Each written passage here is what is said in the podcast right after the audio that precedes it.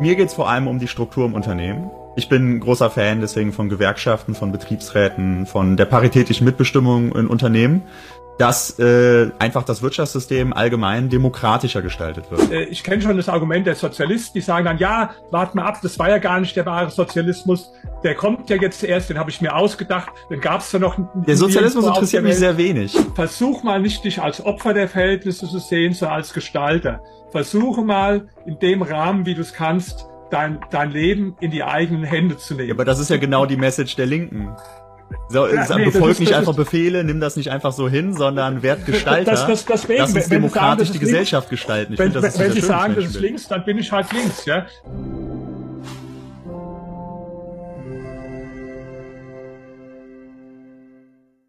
Gut, dann können wir jetzt auch schon loslegen.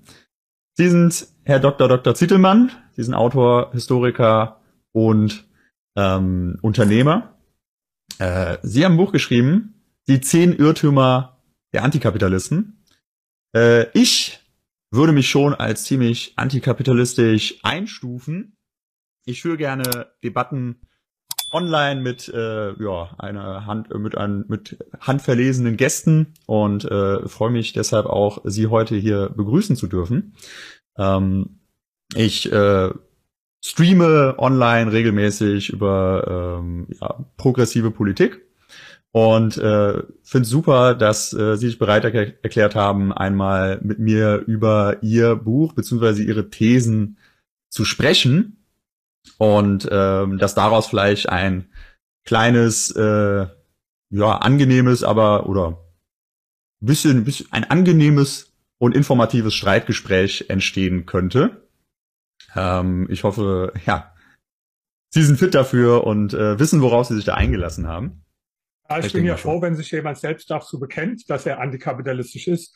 Ich hatte neulich ein Streitgespräch mit der Ulrike Herrmann, mhm. die kennen Sie ja wahrscheinlich auch, Taz-Redakteurin äh, und äh, Verfasserin von vielen Büchern. Und die hat zuerst mal sich dagegen verwahrt, sie sei keine Antikapitalistin, sie sei auch keine Kapitalismuskritikerin, hat dann aber später im Verlauf des Gesprächs gesagt, dass sie also dafür ist, den Kapitalismus abzuschaffen. Also das habe ich nicht so richtig verstanden. Insofern äh, bin ich froh, wenn jemand direkt sagt, ja, ich gehöre genau zu den Leuten, die sie kritisieren, den Antikapitalisten und da freue ich mich auf die Diskussion. Fantastisch. Ja, äh, Ihre These ist ja, dass ähm, Umweltschutz und Kapitalismus nicht vereinbar wären. Ähm, also die These von ähm, äh, äh, der äh, Ulrike. Und äh, ja, äh, da wäre natürlich die logische Konsequenz, man muss den Kapitalismus überwinden, um die Umwelt zu retten aus ihrer Sicht. Ähm, deshalb, äh, ja, habe ich dann auch nicht so ganz verstanden, als ich mir das Gespräch nochmal angeschaut habe. Ähm, so, Ihr Buch heißt Die zehn Irrtümer der Antikapitalisten. Was denken Sie denn, warum ist man denn überhaupt antikapitalistisch? Es hat sehr viele Gründe. Also ein Grund ist manchmal mangelndes historisches Wissen. Das heißt, dass diejenigen, die Antikapitalisten sind, ähm, nicht so richtig Bescheid wissen, wie die Welt ausgesehen hat, bevor der Kapitalismus entstand. Manchmal ist es auch einfach ein eine Form des utopischen Denkens. Also das heißt, ich vergleiche nicht den Kapitalismus mit anderen real existierenden Systemen, sondern ich habe mir irgendeine perfekte Gesellschaft ausgedacht, was ja auch erstmal äh, legitim ist, eine, eine Utopie und nehme die dann als Maßstab äh, für, den, für das bestehende System. Ja, das ist allerdings meiner Meinung nach genauso fair, wie wenn Sie jetzt äh, wie wenn Sie jetzt Ihre Beziehung oder Ihre Ehe vergleichen würden mit einem Liebesroman, wo sich irgendjemand eine perfekte Beziehung ausgedacht hat. Ja, also das ist ein zweiter Grund. Ja, ein dritter Grund ist auch einfach, äh, Menschen, gerade junge Menschen, wollen was bewegen, wollen was äh, verändern in der Welt, was ja auch gut ist. Und die, die halten viele Mängel, die eigentlich Mängel eines mangelnd funktionierenden Kapitalismus sind oder äh, Ergebnis von zu wenig Kapitalismus sind, halten sie für Ergebnis des Kapitalismus und werden dadurch zu Kapitalismuskritikern. Also da gibt es ganz, äh, ganz viele Gründe. Oft ist es eher, glaube ich, im Bereich des Gefühls auch angesiedelt, als jetzt rein auf Fakten orientiert. Das macht für mich auch die Diskussion oft ein bisschen schwierig, weil ich doch sehr stark äh, faktenorientiert äh, argumentiere. Und ich kann da vielleicht mal zum Schluss nur ein, ein, ein Beispiel bringen. Es, es gab so eine Befragung, die hat das Allensbach-Institut durchgeführt, inzwischen, ich glaube, 17 Mal. Und das war so, da, da, da wurde gezeigt, ein, eine Podiumsdiskussion von Experten, die über irgendein Thema diskutiert haben, über ein kontroverses Thema, zum Beispiel äh, Kernenergie oder Gentechnik. Und dann wurde den Befragten das vorgelegt mit einem Bild, wo, wo einer der Zuhörer bei der Diskussion aufstand und sagt, wie kann man so kalt äh, über solche Dinge sprechen, so mit diesen äh, Fakten und Statistiken, wo es doch eigentlich um das Überleben der Welt geht.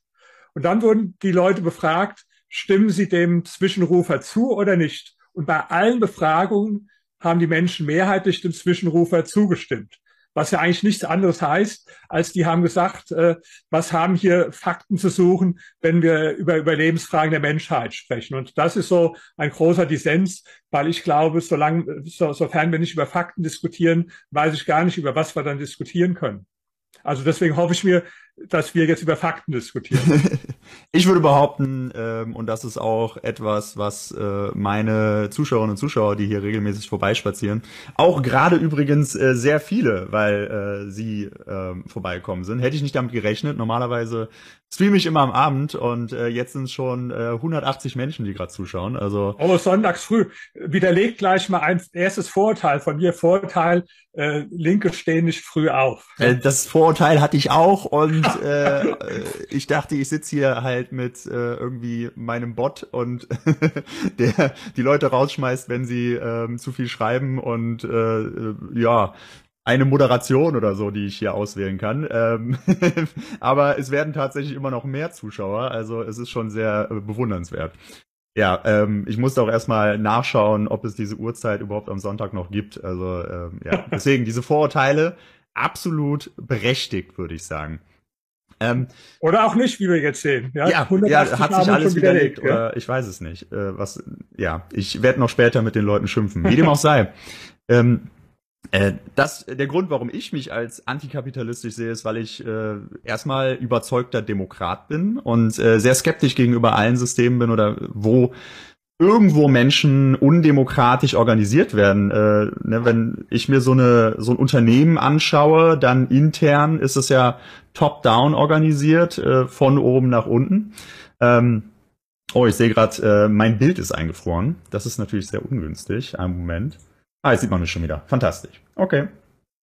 Ähm, so, es kann weitergehen. Sieht mal wieder, dass der Kapitalismus nicht so richtig funktioniert, oder? Was der für Produkte macht. Ja, absolut, genau. Ja. Der, der hat da jetzt gerade dazwischen gefunden. Der in, in einem besseren System wäre das definitiv nicht passiert. Offensichtlich.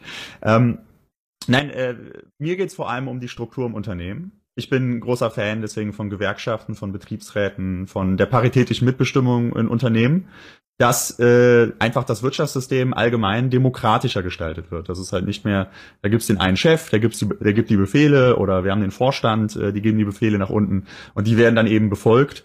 Wenn ich mir so ein Unternehmen anschaue, vor allem in Ländern, wo äh, da, es da wenig Arbeitsrechte gibt, wo es wenig Mitbestimmungsmöglichkeiten gibt, wo Gewerkschaften vielleicht sogar verboten sind, da sind ja dementsprechend auch ähm, naja, die Freiheiten für so einen Angestellten sehr stark eingeschränkt. Also ne, ich befolge ja wirklich dann nur noch äh, stumpf Befehle und äh, die Früchte meiner Arbeit, sage ich mal jetzt so im aufklärerischen Sinne, äh, über die verfüge ich dann auch nicht. Die muss ich mir dann irgendwie hart erkämpfen. Äh, das, was ich produziert habe, wird mir weggenommen. Und das ist eigentlich für mich so eigentlich ähnlich wie im Feudalismus, wenn irgendwie der Adel über mich herrscht und mir das wegnimmt, was ich erwirtschafte und dann eine Steuer darauf erhebt und so weiter.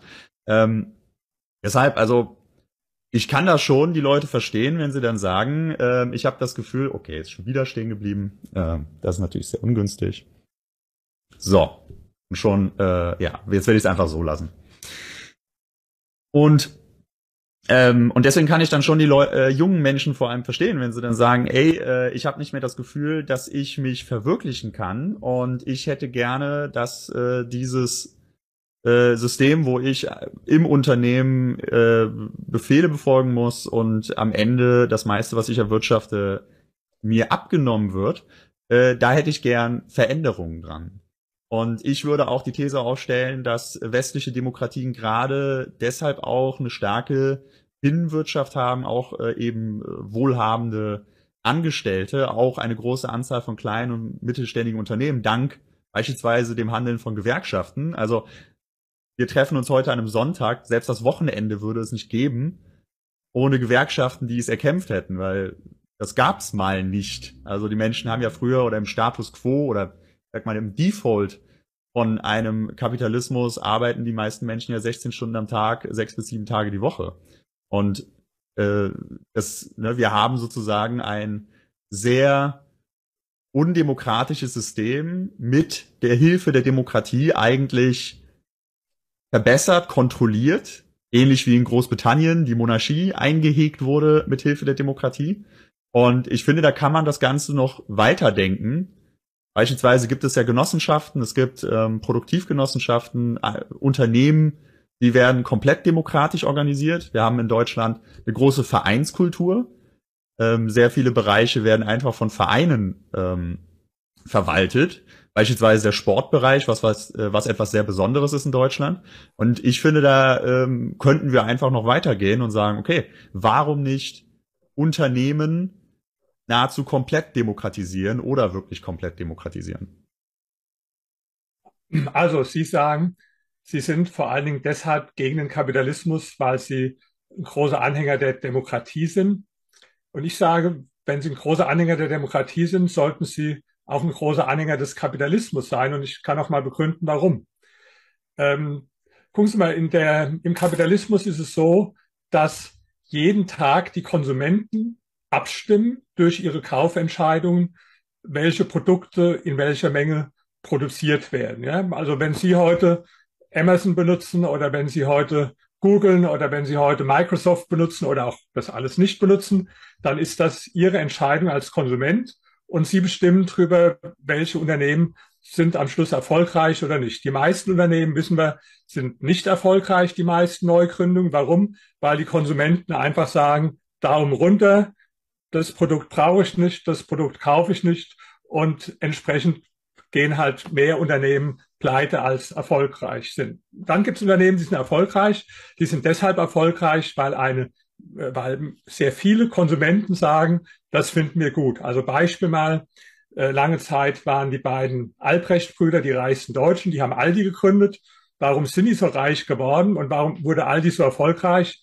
Weil viele Menschen gesagt haben, okay, da finden wir Produkte, die zu einem, mit einer vernünftigen Qualität zu einem niedrigeren Preis angeboten werden als woanders. Also waren die beiden erfolgreich. Deswegen sage ich also, umgekehrt ist es jetzt so in, in anderen Systemen, die wir hatten im 20. Jahrhundert, in planwirtschaftlichen Systemen zum Beispiel, die waren extrem undemokratisch, weil wer hat da entschieden, was produziert wird und wie produziert wird? Da hat ja in dem Fall ein Politiker oder ein Beamter hat drüber entschieden. Ja, da wurde ein, ein staatlicher Plan gemacht und dann wurde festgelegt, also davon wird so viel produziert, davon wird so viel produziert. Das finde ich jetzt extrem undemokratisch, wenn Politiker und Beamte darüber entscheiden, was produziert wird. Ich finde, ja, ich auch. Das, ja. ja, das ist ja noch eine, das ist ja wirklich das Ganze auf die Spitze getrieben. Also stellen wir uns mal vor, jetzt, äh, weiß nicht, Amazon wird äh, der Supermonopolist und würde äh, sämtliches, äh, sämtlichen Grund und Boden in Deutschland übernehmen, dann wären wir ja auch wieder genau in diesem System. Also wenn ich jetzt McDonalds nehmen würde oder sagen wir Apple und ich stell dir auf eine einsame Insel und sage, ihr seid jetzt ein eigener Staat, dann würde ich äh, eine Woche später vorbeikommen und sagen, okay, sieht aus wie eine sozialistische Diktatur mit zentraler Planwirtschaft. Weil genau, so intern also, ist ja ein Konzern ähnlich organisiert wie die Sowjetunion. Also das ist ja, oder die, oder Umkehrschluss, die Sowjetunion ist eigentlich organisiert gewesen wie ein großer privater Konzern. Deshalb würde ich sagen, wenn wir einfach ah. den Kapitalismus machen lassen, dann werden halt eben ein paar wenige Konzerne immer größer und größer und größer und irgendwann landen wir eigentlich genau dort, wo sie eigentlich nicht so gern landen möchten.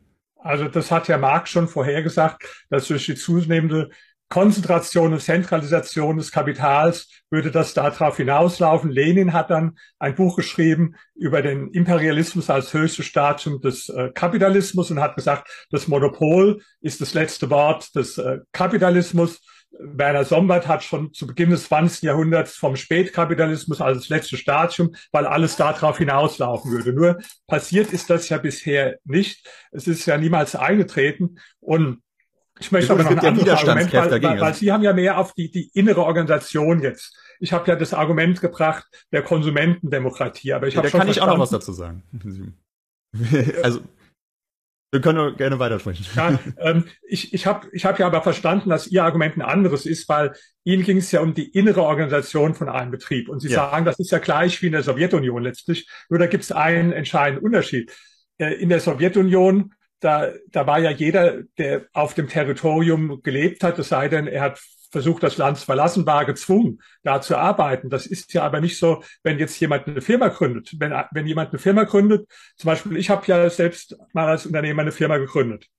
Und dann haben Leute da gearbeitet, weil sie da arbeiten wollten, weil sie mit mir einen Vertrag geschlossen haben und haben dann da gearbeitet. Ja, die Firma, die war meine Idee. Ich habe nie jemanden gezwungen, in der Firma zu arbeiten. Aber ja, Sie machen, dann, Sie gründen so, eine so ein Unternehmen ja heute in ganz andere Verhältnisse. Also vor 150 Jahren, da wurden auch mal gerne Angestellte in der Fabrik an äh, die Maschine gekettet. Es gibt äh, Länder auf der Welt, da ist das immer noch der Fall, dass äh, ja, äh, die Angestellten praktisch nicht weg können, weil dem Großgrundbesitzer gehört so viel Land, dass äh, sie gar nicht wüssten und gar nicht die Informationen erhalten, weil der auch kontrolliert, also mein, was sie wissen. Meine Firma war in Deutschland, da war auch niemand angestellt. Richtig, richtig, aber da, da, da war auch niemand gezwungen. Und ich sage das ja nur deswegen als Beispiel. Wenn jetzt jemand, es gibt ja Menschen, die sagen, also ich gehöre übrigens dazu ich tue mich sehr schwer, in so einer Firma zu arbeiten, wo, wo da ein Chef ist, der mir äh, Befehle gibt und der, ja, ich muss dem dann folgen. Also mein Ding ist es überhaupt nicht. Ja, ich bin ein sehr freiheitsliebender Mensch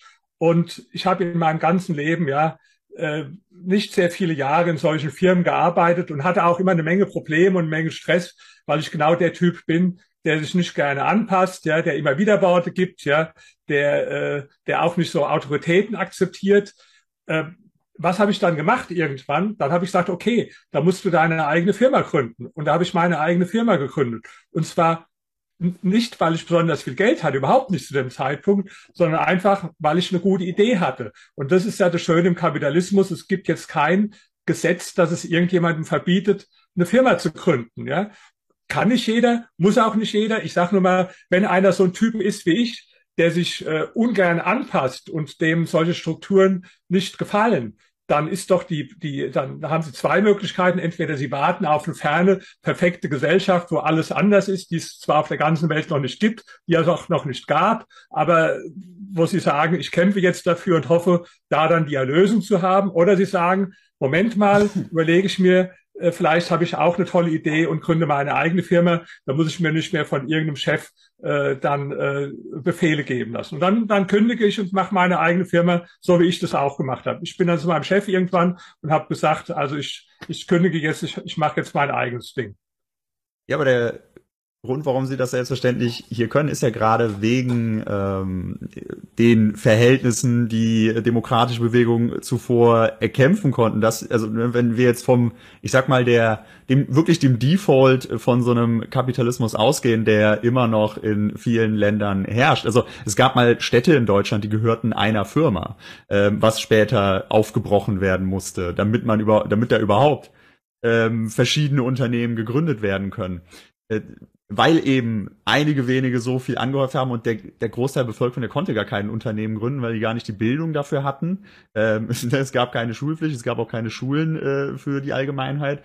Ähm, und selbstverständlich braucht es auch eben so eine, so eine Grundsicherung, dass ich überhaupt als Angestellter eine gewisse Macht habe, erstmal gegenüber dem Management, äh, mir ein gewisses Gehalt zu erkämpfen, aber auch eben, dass ich überhaupt dann dieses Gehalt habe, beziehungsweise eine Grundsicherung, dass ich Freizeit genießen kann, um zum Beispiel ein Unternehmen zu gründen und mir eine Idee auszudenken. Das heißt, sie profitieren sehr stark eben von diesen Verhältnissen, äh, die äh, böse sozialistische Arbeiterbewegung erkämpft haben, damit sie ähm, die dazu geführt haben, dass äh, sie Unternehmen gründen konnten und auch ihrem Chef sagen konnten, weißt du was, ich gehe jetzt. weil unter ganz anderen Verhältnissen, ähm, die eben nicht von diesen Reformen geprägt gewesen wären, hätten sie das vielleicht niemals geschafft, dann äh, wären sie vielleicht auch noch ähm, ja ewig in der Mine am Arbeiten gewesen, ähm, 16 Stunden am Tag, äh, sechs bis sieben Tage die Woche.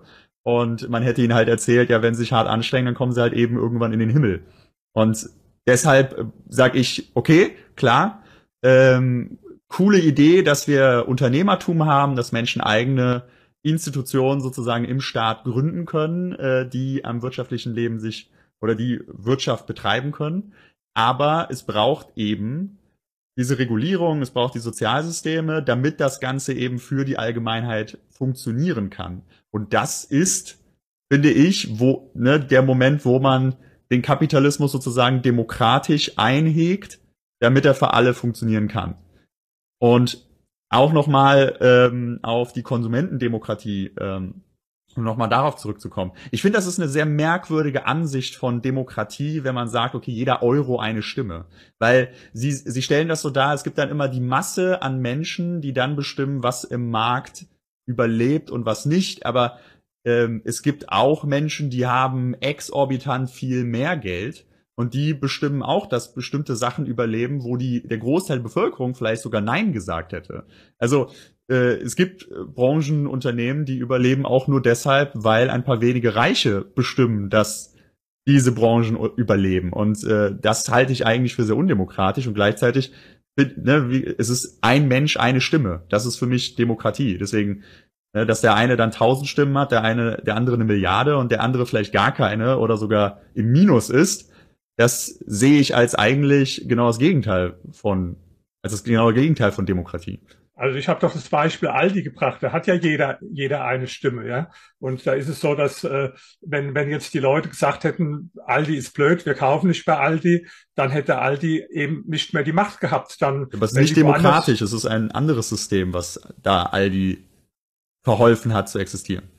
Wie gesagt, man hat so viele Stimmen, wie man im Portemonnaie und auf dem Konto hat. Das ist ja. Ja, und, und, und, und das sind ja die Millionen von, äh, das ist doch nicht, das sind auch nicht einige Reiche, die, die jetzt äh, so viel in dem Fall nicht, Aldi, äh, die so viel bei Aldi eingekauft haben, äh, dass dann deswegen Aldi überlebt hat, sondern das waren ja die Millionen gerade von äh, geringen und Durchschnittsverdienern, die dann entschieden haben, wir finden Aldi gut und dadurch ist äh, Aldi groß geworden. So genau, es gilt ja nicht für jedes Unternehmen. Das, äh, dann, dann sagen Sie mir mal, das, das Unternehmen, wo jetzt ein, ein Reicher bestimmen kann, dass es fort existiert, auch wenn jetzt die Mitarbeiter, äh, auch wenn jetzt die Kunden des Unternehmens äh, das Produkt vollkommen ablehnen. Nö, also beispielsweise, ähm, beispielsweise in den USA könnte man äh, ja, Fox News zum Beispiel nennen, die sich über Werbeeinnahmen finanzieren, aus, äh, ne, die halt eben aus der Wirtschaft kommen. Äh, die Menschen lassen sich zu Hause selbstverständlich davon berieseln, nehmen das als, äh, ja, als äh, nehmen das für bare Münze, was dort ihnen gesagt wird. Aber ähm, Fox News äh, hat meistens große Probleme.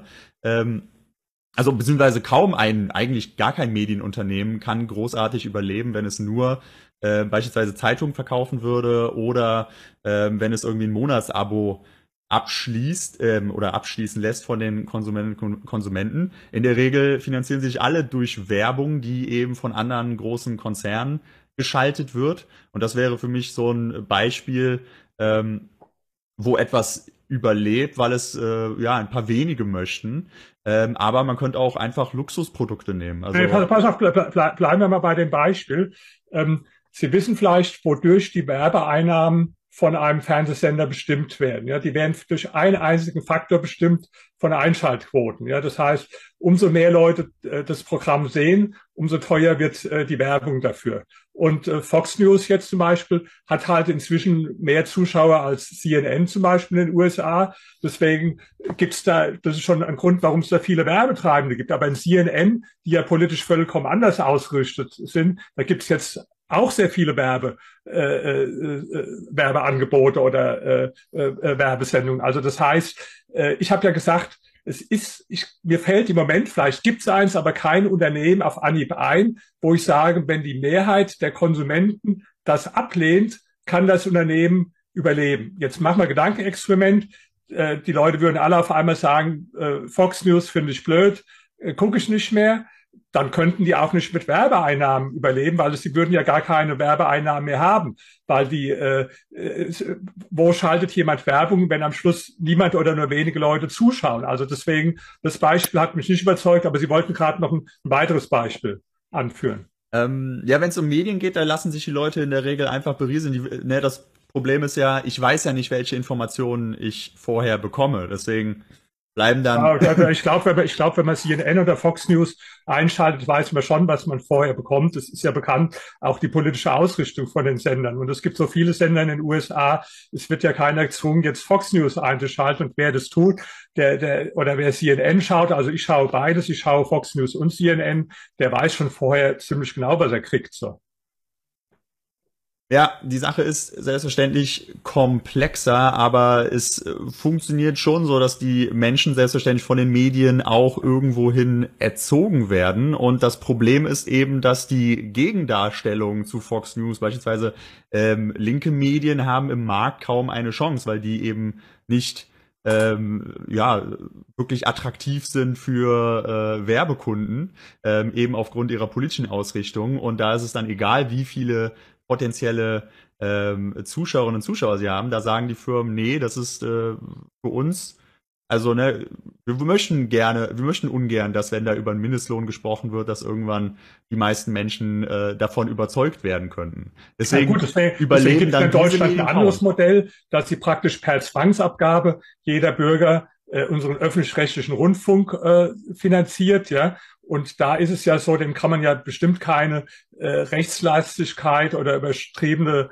äh, prokapitalistische Einstellung nachweisen. Also im Gegenteil, also mir ist jetzt keine einzige äh, Talkshow bekannt im öffentlich-rechtlichen Fernsehen, die man jetzt als dezidiert rechts oder als äh, libertär... Deswegen will ich ja von der Medienwirtschaft und nicht jetzt vom öffentlich-rechtlichen Ja, deswegen habe ich ja gesagt, das ist das Gegenmodell dann. Ja, ja. Ich verpflichte jedem praktisch äh, Zwangsvorgabe, du musst dafür bezahlen und äh, das kann man auch machen. Ich bin eher ein Anhänger davon, äh, dass man sagt, äh, ähm, ist kein Zwang, sondern du kannst dir das aussuchen, äh, was, was du schauen willst oder was, welche Zeitung du lesen willst. Und am Zeitungsmarkt ist es doch auch nicht so, dass wir jetzt nur lauter äh, super, äh, super rechte oder super pro-kapitalistische Zeitung hätten. Also wenn ich mir ein Medium anschaue wie die Süddeutsche oder wie die Zeit zum Beispiel, ja, dann äh, kann ich da jetzt keine übertriebene Kapitalismusliebe feststellen. Das ist kein perfektes äh, Filtersystem, selbstverständlich. Natürlich gibt's dort ein äh, gewisses Spektrum, was sich durchsetzen kann und was sich, was abgedeckt wird. Aber äh, tendenziell sind selbstverständlich für Werbekunden äh, vor allem, äh, ich sag mal, die konservativ-liberalen Medien äh, Unternehmen am attraktivsten und die haben es dann meistens im Markt auch am leichtesten, weil die nun mal dadurch das meiste Geld machen, dass wenn sie das, wenn sie mehr Geld verdienen, dann können sie dieses auch investieren, um wieder ihr Geschäft auszubauen, ähm, erreichen da, haben dadurch die Infrastruktur, ähm, um noch mehr ähm, Kundinnen und Kunden oder Konsumentinnen und Konsumenten zu erreichen, ein größeres Publikum anzuziehen. Dann wiederum können sie dieses Publikum wieder nutzen, um äh, Werbepartner heranzuziehen. Also ne, das ist halt eben die Dynamik, auf das das hinausläuft. Deswegen ist ja auch die Medienlandschaft in den USA, wo es praktisch keinen öffentlichen öffentlich-rechtlichen Rundfunk gibt, bis auf PBS, die sehr klein sind und eben auch ein anderes Finanzierungsmodell haben, ist ja praktisch dominiert von ähm, praktisch FDP bis ganz weit nach rechts AfD. Also das ist ja sozusagen das Spektrum, was da abgebildet wird. Und ab und zu wird mal ein Bernie Sanders eingeladen bei CNN oder MSNBC. Also äh, deswegen, also da bin ich schon froh, dass wir einen öffentlich-rechtlichen Rundfunk haben, der dann wieder dort eine Gegenperspektive bildet. Aber die also würde es sozusagen in der Marktwirtschaft alleine, die würde dort nicht überleben, weil dort entscheiden eben oder im Markt entscheidet äh, oder herrscht eben das Recht des Reichsten und das also, also Sie, Sie, Sie, Sie sagen ja jetzt, bei den Medien wäre es so, wenn ich es richtig verstanden habe, dass weil die äh, Wirtschaftsbosse oder die Kapitalisten mehr Sympathien hätten mit äh, äh, konservativen oder rechten Positionen, äh, würden sie die Medien stärker favorisieren mit ihren Anzeigen und dann, dann hätten die auch deswegen entsprechend mehr Leser. Also wenn das stimmen würde, was ich sagen würde, dann müsste ja Fokus die dreifache Auflage vom Spiegel haben, aber das ist ja gerade umgekehrt. Und, und der Spiegel ist jetzt bestimmt mehr links als Fokus. Ja? Aber ja, es, es ist ja umgekehrt. Der Spiegel hat die höhere Auflage und die höhere Werbeeinnahmen. Man, man müsste schon die Gesamtheit sich anschauen. Außerdem ja, haben wir ja den, wir haben ja den öffentlich-rechtlichen Rundfunk. Also, ne, also man müsste halt eher beispielsweise dorthin schauen, wo es eben nicht diese Gegenperspektive ähm, institutionalisiert äh, gibt. Also beispielsweise in die USA. Und äh, ja, haben wir zum Beispiel Fox News, die äh, die anderen inzwischen schon weit überragen was ist mit der, wie, wie schätzen Sie politisch die New York Times ein? Die New York Times, ich meine, die gehören auch äh, Rupert Murdoch, ne? Äh, die, die, die New York Times sagt, wie sie politisch, politisch ist, die New York Times sicherlich eine, die dezidiert äh, zum Beispiel anti-Trump gewesen ist, ja, mhm. und äh, ist ja auch prima. Ich, ich bin auch Trump-Kritiker, deswegen ist auch gut, dass es solche Zeitungen gibt wie die New York Times, und das ist nun mal eine der führenden Zeitungen, und die ist bestimmt nicht äh, jetzt deswegen führend, weil sie jetzt äh, einen besonders äh, pro-kapitalistischen Kurs hat. Aber wie gesagt, ist auch vielleicht einfacher. Ich selbst kenne mich in den USA auch gut aus, sie auch, wie ich sehe, weil sie äh, auch oft da sind. Ich glaube, die meisten Zuschauer für dieses einfacher in, in Deutschland das zu beurteilen. Und da habe ich ja gerade das Beispiel Beispiel gebracht mit Spiegel gegen Fokus. Also nach Ihrer Logik ist es gar nicht erklärbar, warum jetzt der, der Spiegel mehr Leser und mehr Anzeigenaufkommen hat als der Fokus. Wenn ich Ihrer Logik ja, folge, doch, also, genau umgekehrt sein. Nee, ähm, ich habe ja verschiedene Verlage und Medienunternehmen. Da müsste ich schon in der Gesamtheit schauen, wie viel würden jetzt eher konservative Medien ähm, an äh, ja, an, an, ja, wie groß können die werden und wie viel Einnahmen haben die im Gegensatz jetzt zu Mitte links bis nach ganz links. Ähm, ne? Also das Ganze funktioniert auch so schon, also ne, es ist nicht so, dass je weiter man nach rechts geht, desto attraktiver wird das für Werbekunden. Also ab einem bestimmten Punkt, ähm, da sagen auch dann die großen Unternehmen, nee, da werden wir jetzt nicht mehr äh, Werbeanzeigen schalten, weil äh, damit wollen wir auch nichts zu tun haben. Denn äh, ne, aus, wir sind, ne, vielleicht wollen wir Geld verdienen, aber wir sind nicht rassistisch und wir sind nicht ähm, so sexistisch wie die, äh, weiß nicht was, der, was gibt's da alles, die junge Freiheit oder so. Und dementsprechend haben es diese Medien auch da sage ich zum Glück, schwer auf dem Markt. Aber wir haben ja in Deutschland den öffentlich-rechtlichen Rundfunk. Und der öffentlich-rechtliche Rundfunk, dadurch, dass er eben eine Gegenperspektive zu den privaten Medien liefert, ähm, können die privaten Medien auch nicht alles schreiben, was sie gerne schreiben würden. Ich würde denen vorwerfen, in dem Moment, wo es den öffentlich-rechtlichen Rundfunk nicht mehr geben würde, dass äh, ziemlich viele Sozialsysteme als nächstes auf äh, ja unter der Guillotine landen würden sozusagen von den privaten Medien. Das ähnlich wie in den USA, dass man uns äh, den ganzen Tag äh, Bilder zeigen würde von langen Schlangen vor einer Arztpraxis oder im Krankenhaus und äh, wie ineffizient doch das soziale Gesundheitssystem ist. Und ähm, man würde uns versuchen, eher das madig zu machen. Aber äh, dank dem öffentlich-rechtlichen Rundfunk, äh, der eben diese Gegenperspektive liefert, ähm, äh, können auch die Privaten nicht so radikal, sage ich mal, sein, äh, wie sie sonst wären, wie man das eben beispielsweise aus den Ländern wie den USA kennt, ähm, wo eben eindeutig die Landschaft eine andere ist. Also selbst äh, CNN oder MSNBC äh, sind in, ähm, in, in vielen Themen, nehmen die schon eine, eine Haltung ein, die hier, glaube ich, nicht mehr tragbar wäre. Und das ist vor allem der Fall, wenn es um äh, beispielsweise Steuern geht oder ähm, Sozialsysteme.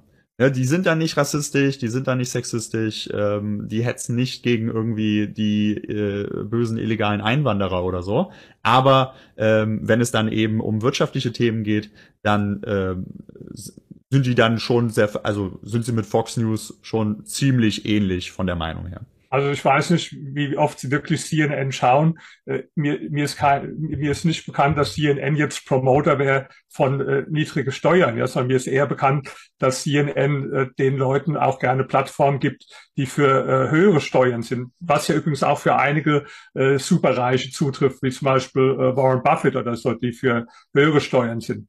Aber Gehen wir mal zum öffentlich-rechtlichen Rundfunk, weil Sie ja so eine große Lanze für den brechen, was ich auch verstehe, dass Sie sich als Antikapitalist bezeichnen, äh, dass Sie ein, großer Fan von sind.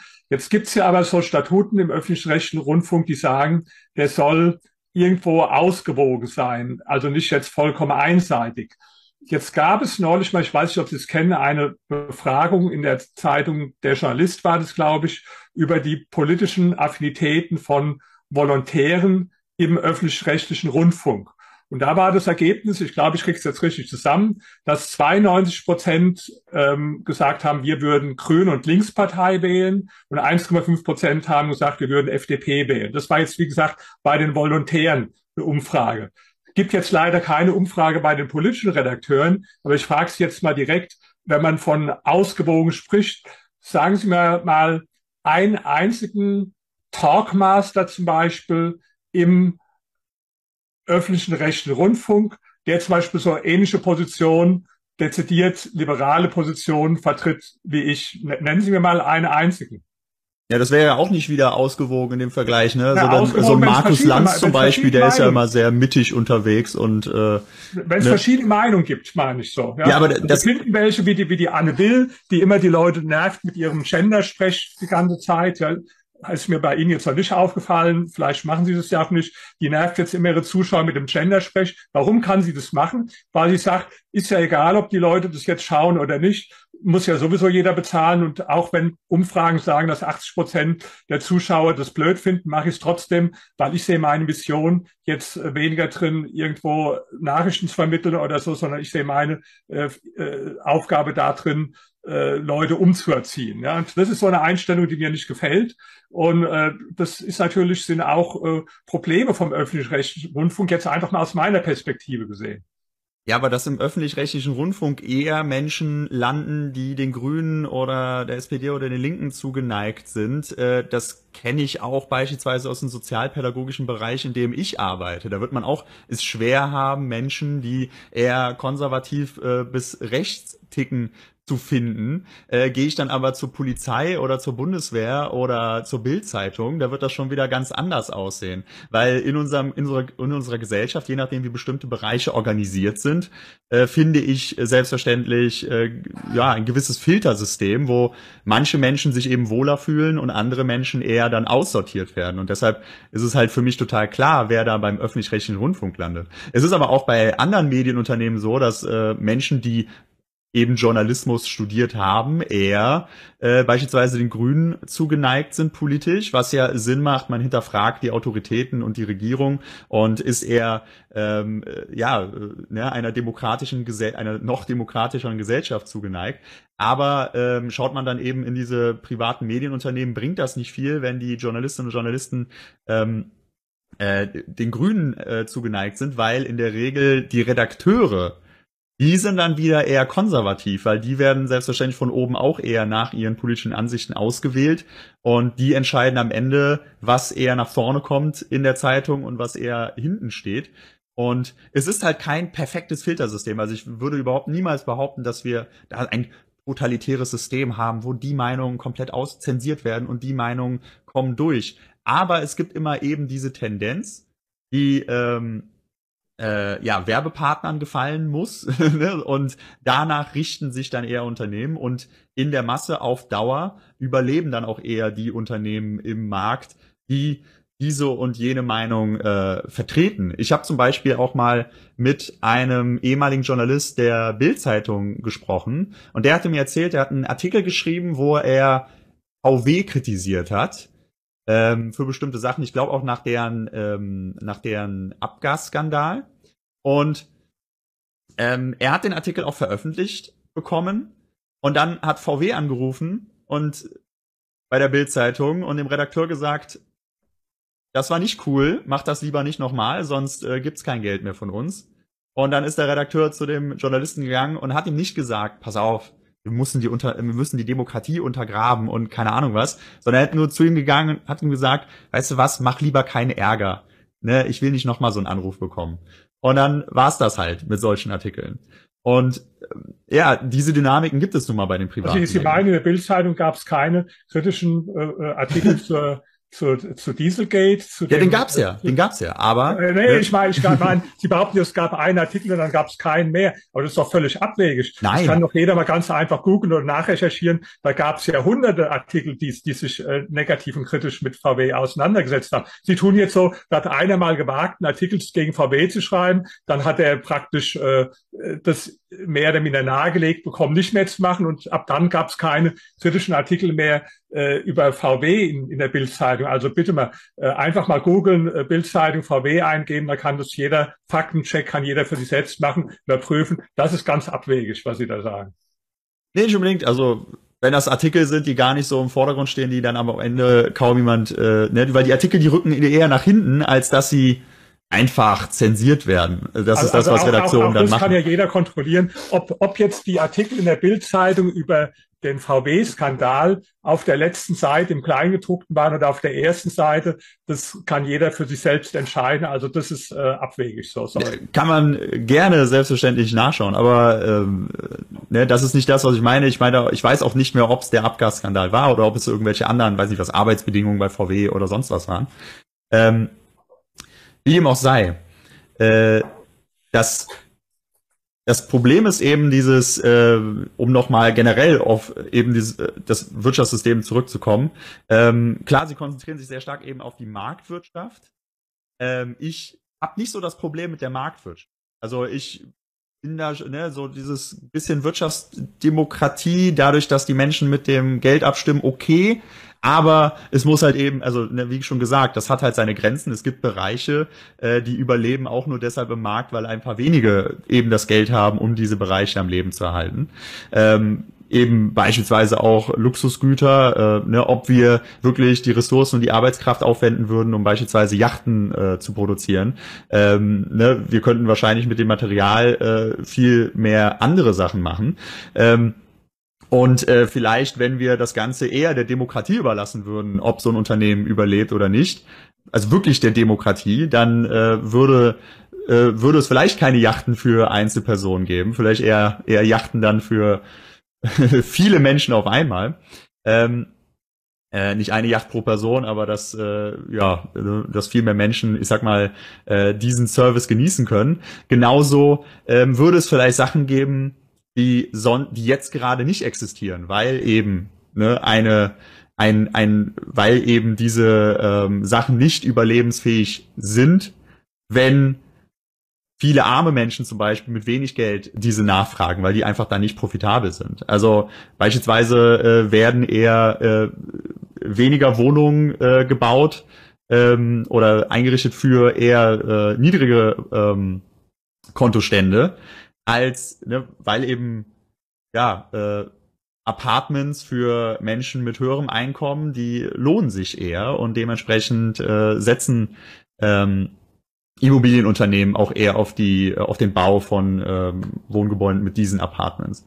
Und das sind halt eben so diese Probleme, wo ich sage, okay, da muss der Staat dann diese Segmente äh, übernehmen. Also wenn wir, wenn wir da den Staat komplett auch aus der Mobilität raushalten würden, wir hätten wahrscheinlich nur Autos. Ja, und natürlich die Straßen vom Staat. Aber ähm, sowas wie ein Bahnsystem, profitabel ist das halt nicht. Ja, also das ist es nicht. Das, aber das Tolle ist, es bietet einen Service an, der dann wiederum als in Form einer Infrastruktur dafür sorgen kann, dass Menschen mehr Wohlstand haben, dass irgendwo Unternehmen entstehen können, die vorher nicht entstanden wären, weil Menschen mobil sind und da hingehen können. Seien es Läden, wo die Menschen einkaufen können oder ähm, dass überhaupt äh, ein Zugang zu einem Dorf besteht, wo dann Arbeitskräfte hin können, damit sich dort eben neues Startup oder Unternehmen gründen können. Und äh, deshalb, äh, ich ne, sage ich ja, so Kapitalismus mindestens und Marktwirtschaft, also ich sage, Kapitalismus und Marktwirtschaft sind gegeneinander ausgerichtete Konzepte. Je mächtiger große Konzerne werden, desto schwächer wird die Marktwirtschaft, weil eben intern von einem Konzern herrscht keine Marktwirtschaft. Da haben wir wieder eine zentrale Planwirtschaft und dementsprechend, wenn große Konzerne immer weiter andere Unternehmen verdrängen, dann äh, landen wir, ja, ne, also dann haben wir auch weniger Marktwirtschaft. Und deshalb braucht es eben diese Regulierung, es braucht die Gewerkschaften, ähm, es braucht Sozialsysteme, damit eben eine gut funktionierende und vielfältige Marktwirtschaft überhaupt existieren kann. Und dort, wo nun mal Marktversagen äh, existiert, beziehungsweise ähm, beziehungsweise ein Service einfach von Unternehmerinnen und Unternehmern nicht angeboten wird, da muss das eben dann der Staat machen, was ich für sehr demokratisch halte, dass wir als Gesellschaft eben sagen, hey, wir können auch Unternehmer sein, Art demokratischer Unternehmer, also sollten wir auch ähm, hier und da unsere demokratischen Unternehmen gründen? Also ich will mal auf zwei zentrale Themen von Ihnen eingehen. Das erste war Luxus, da haben Sie ja von dem Beispiel der Yachten gesprochen. Ich möchte aber sagen zum Luxus. Ähm, viele Produkte, die heute ganz normal sind oder eigentlich alle, haben als Luxus begonnen irgendwann. Irgendwann waren Fensterscheiben ein totaler Luxus, den sich ganz wenige, die Allerreichsten leisten konnten. Irgendwann war auch mal ein Auto ein Luxusgut, was sich wirklich nur die Allerreichsten leisten konnten. Und ich erinnere mich noch, wo ich das erste Mal in einem Auto gefahren bin, das dann elektrische Scheibenheber hatte. Ich fand es ja sensationell. Ich habe das, da habe gedacht, Mensch, wie kann man so viel Geld haben, dass sich einer ein Auto leistet, wo man praktisch nicht kurbeln muss, sondern wo die Scheiben hoch und runter gehen.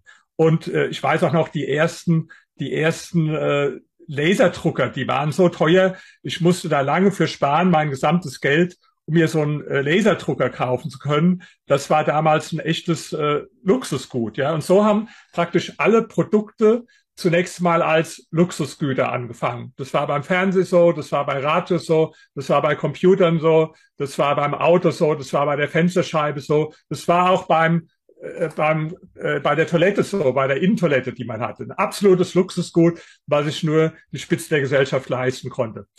Das heißt, wie funktioniert das dann? Kapitalismus funktioniert so, zuerst finanzieren quasi einige tatsächlich sehr vermögende und reiche Leute, die das Geld haben, um sich dann so ein Auto zu kaufen, die finanzieren das, was am Anfang teuer ist, nämlich die ganzen äh, Innovationen, Entstehungskosten und so weiter. Dann wird es irgendwann immer billiger und immer billiger und irgendwann wird es ein Massenprodukt und irgendwann können sich die meisten Leute ein Auto leisten. Die meisten Autos haben elektrische Scheibenheber, auch praktisch jeder kann sich äh, dann einen Laserdrucker äh, äh, leisten, jeder hat äh, Fensterscheiben. Also das ist das Thema Luxus, äh, ist ein ganz wichtiges Thema, weil alle Sachen, die heute selbstverständlich sind, mir fällt keine einzige ein, die nicht zunächst Luxus waren. Jetzt kommen wir aber zu den Monopolen. Das ist ja auch eine Kritik, die man oft hört, dass man sagt, ja, aber da gibt's ja einige ganz große Monopole, äh, Google oder Amazon und was auch immer, die sind allmächtig und sagen sie auch, das ist ja wie eine, wie eine äh, Diktatur dann praktisch. Da mal folgende Gedankengang dazu. Ich kann mich noch erinnern, 2000 sieben war das, da war der Titel von Forbes ob irgendjemand Nokia vom Thron stoßen könnte. Die wurden als der absolute Monopolist gesehen. Also Nokia, die, die Handys. Ich hatte damals, war auch totaler Nokia-Fan. Ich habe mir sogar mehrere davon gekauft, weil der Akku, der hatte also tagelang gehalten und ich hatte Angst, irgendwann gibt's die nicht mehr und habe mir ein paar auf äh, Vorrat gekauft. Ja. Dann hat aber Nokia die ganze Entwicklung mit den Smartphones verschlafen und äh, heute hat praktisch keiner mehr ein Nokia-Telefon. Das heißt, aber anstelle dessen gibt es ja einen anderen großen äh, Hersteller. Äh, die Firma, die aber als allmächtiger Monopolist bezeichnet wurde. Ein anderes Beispiel, MySpace. Ja, ich weiß noch im, im äh, Guardian UK, Ihnen sicher eine Zeitung, die Ihnen sympathisch ist. Da war die große Headline: Will MySpace ever lose its monopoly? So, ich weiß nicht, wer von den Jüngeren heute überhaupt noch MySpace kennt. Ja, die waren ziemlich schnell weg vom Fenster. Facebook kam dann und heute hält man Facebook für allmächtig. Und ich sage Ihnen, ob das Facebook ist oder wer auch immer, die werden alle irgendwann vom Thron gestoßen, so wie das bei allen vermeintlichen Monopolisten war. Xerox war auch der totale Monopolist gewesen. Man hat sogar in Amerika oder sagt es heutzutage noch Xeroxing, wenn sie eine Fotokopie machen, dann hat Xerox die äh, Zeichen der Zeit verschlafen. Da gab es andere Wettbewerbe Wettbewerber weg vom Fenster. Kodak war praktisch umfassender Monopolist gewesen in den USA auf dem Gebiet äh, Kamera und Filme, äh, ist später in die Insolvenz gegangen, weil sie das ganze Digitalgeschäft verschlafen haben und weil dann neue innovative Firmen kamen. Deswegen meine These, der größte Feind des Monopols ist nicht der Sozialismus, sondern ist der Kapitalismus, weil dann immer wieder junge und innovative Unternehmen kommen, die die äh, vom Sockel stoßen. Der, äh, umgekehrt, der größte Monopolist überhaupt ist der Staatsmonopolist im Sozialismus, ja, weil ich verstehe nicht Leute, die sagen, ich bin gegen Monopole, sind dann aber dafür, dass etwas staatlich gemacht wird, weil Staat ist das einzige Monopol, was ganz schwer zu beseitigen ist. Auch nicht unmöglich, aber das stabilste Monopol, das wissen wir aus der Wirtschaftsgeschichte, ist das Staatsmonopol. Und deswegen kann ich nicht verstehen, jemand, der auf der einen Seite gegen Monopole ist, und auf der anderen Seite dann äh, für ein System ist, wo der Staat es macht, weil der Staat hat ja das ultimative Monopol. Und ich kann Ihnen so viele Beispiele noch nennen, wo immer wieder Unternehmen, die heute allmächtig Ja, aussehen, die- keiner kann sich vorstellen, Beispiele die kommen weg und die wurden vom Sockel gestoßen. Beispiel kenne ich auch. Ich habe auch nicht das, äh, ich, ich bin auch, äh, wie heißt es, also ich betone auch immer wieder, ähm, Monopole sind nicht unbedingt, äh, sind nicht mal unbedingt schlecht. Also beispielsweise ähm, gibt es Bereiche, da können Monopole dafür sorgen, dass äh, Produkte auch ähm, äh, viel ausgereifter und günstiger bei den Menschen ankommen. So solche Phänomene in der Wirtschaft gibt es und äh, das Ding ist, aber das, was Sie jetzt beschrieben haben, sind häufig Fälle, wo sozusagen dann der eine große Player im Markt war und der wurde dann irgendwann von einem anderen großen Player abgelöst. Aber am Ende ist da immer nur der eine große Player, ne? plus vielleicht kleine, die dann irgendwann durch die Decke gehen, weil der eine große Player ein paar falsche Entscheidungen getroffen hat. Das heißt, wer, wer ist denn MySpace, der eine große Player jetzt äh, im Bereich der Smartphones heute? Also ich, ich, da haben sie doch eine riesen das ist ja kein Monopol. Also deswegen sage ich ja, ne? aber wir, wir wissen ja nicht, vielleicht Nee, in aber ich sag 50 ja, Jahren Nokia, ist da nur noch Nokia Apple, hatte ne? ja, wurde ja als Monopol kritisiert, ja. Und an, an dessen Stelle kamen dann ganz viele andere. Da kamen dann äh, Apple und Samsung und äh, äh, was weiß ich, ja. Mir ist auch nicht bekannt, wer jetzt auf dem Fotomarkt heute anstelle von Kodak äh, dann die, die absolute Monopolsituation hat. Wo die These stimmt, ist zum Beispiel bei den Social Media, wo man sagen kann, äh, klar, Facebook ist jetzt auch kein Monopolist im ganz strengen Sinn, aber haben natürlich eine absolut dominierende Stellung. Aber ich sage Ihnen, das wird auch nicht äh, ewig so bleiben. Ich meine, die von Facebook, die mussten schon darauf reagieren und äh, andere, neuere, innovative Unternehmen wie Instagram aufkaufen, weil ähm, äh, die, äh, die Jüngeren, die gehen ja alle gar nicht mehr auf Facebook heutzutage. Die, die sind dann eher auf Instagram gegangen. Äh, Jetzt heute gehen die noch Jüngeren schon wieder auf TikTok, weil sie sagen, äh, Instagram ist out. Ich gehe jetzt bei, bei, bei TikTok. Also das ist ein ständiger Wandel. Ja, vor Und- großen Monopolen fürchte ich mich jetzt auch nicht. Also es ist gar nicht so der Punkt gewesen. Ich habe das als Beispiel genannt, wenn wir uns Okay. jetzt mal vorstellen würden, ein großes Unternehmen übernimmt alles. Aber das ist jetzt nicht so. Also ja, das wäre Sozialismus dann. Das wäre Sozialismus dann. Ja, wo es überhaupt keinen Wettbewerb das wäre halt das System der UdSSR, ähm, wie auch immer, ne? Das meiner Meinung nach, wenn jetzt Ja. ein Unternehmen so dominant werden würde, weil vielleicht schaffen die, weil ich würde behaupten, es gibt gerade äh, viele kleine und mittelständige Unternehmen, genauso wie viele große Unternehmen, gerade weil wir Regulierungen haben, weil wir ein Sozialsystem haben und wenn das natürlich immer weiter zurückgefahren werden würde ähm, durch äh, ja politische Maßnahmen, die dahin gehen, dann äh, würden wir auch eine immer stärkere Monopolisierung sehen, weil selbstverständlich, wenn beispielsweise die Löhne stagnieren oder sogar gekürzt werden auf Dauer durch größer werdenden Niedriglohnsektor oder vielleicht, sagen wir mal, der Mindestlohn würde abgesenkt werden oder Gewerkschaften werden weiter geschwächt, dann Selbstverständlich äh, würden wir auch ein Sterben von kleinen und mittelständigen Unternehmen äh, erleben, weil die leben ja vor allem von davon, dass Menschen in einer Binnenwirtschaft ähm, Geld in der Tasche haben und eben dorthin gehen können, um äh, deren Produkte zu genießen. Ähm, in äh, gerade ne, deswegen in Ländern, wo äh, beispielsweise die Löhne sehr niedrig sind, da erleben wir häufig trotzdem ein paar wenige reiche Großgrundbesitzer, da ist das noch sehr altertümlich, aber eben auch vielleicht hier und da auch mal einen modernen Konzern, der dort eben dann dominant ist. Äh, Südkorea ist zum Beispiel ein Beispiel, wo praktisch fünf Konzerne sich das Land aufteilen.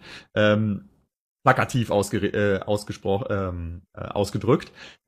Und das ist eben äh, sozusagen die Tendenz, äh, wenn man immer weiter eben die Gegenmaßnahmen sozusagen schwächt, wenn ne, Menschen selbstverständlich ein schwächeres Bild oder ein schwächeres Bildungssystem genießen können oder einen schwierigeren Zugang haben zur Bildung, haben sie auch nicht das Know-how, um zum Beispiel neue Unternehmen zu gründen. Und äh, deshalb lebt eben eine diversifizierte Marktwirtschaft davon, dass wir eben Sozialsysteme haben, Gewerkschaften. Was ich vor allem finde, man erkennen kann an beispielsweise Ländern wie Finnland oder Norwegen oder Dänemark, äh, wo Sozialsysteme und eben demokratische Kontrolle über die Wirtschaft wesentlich stärker ist.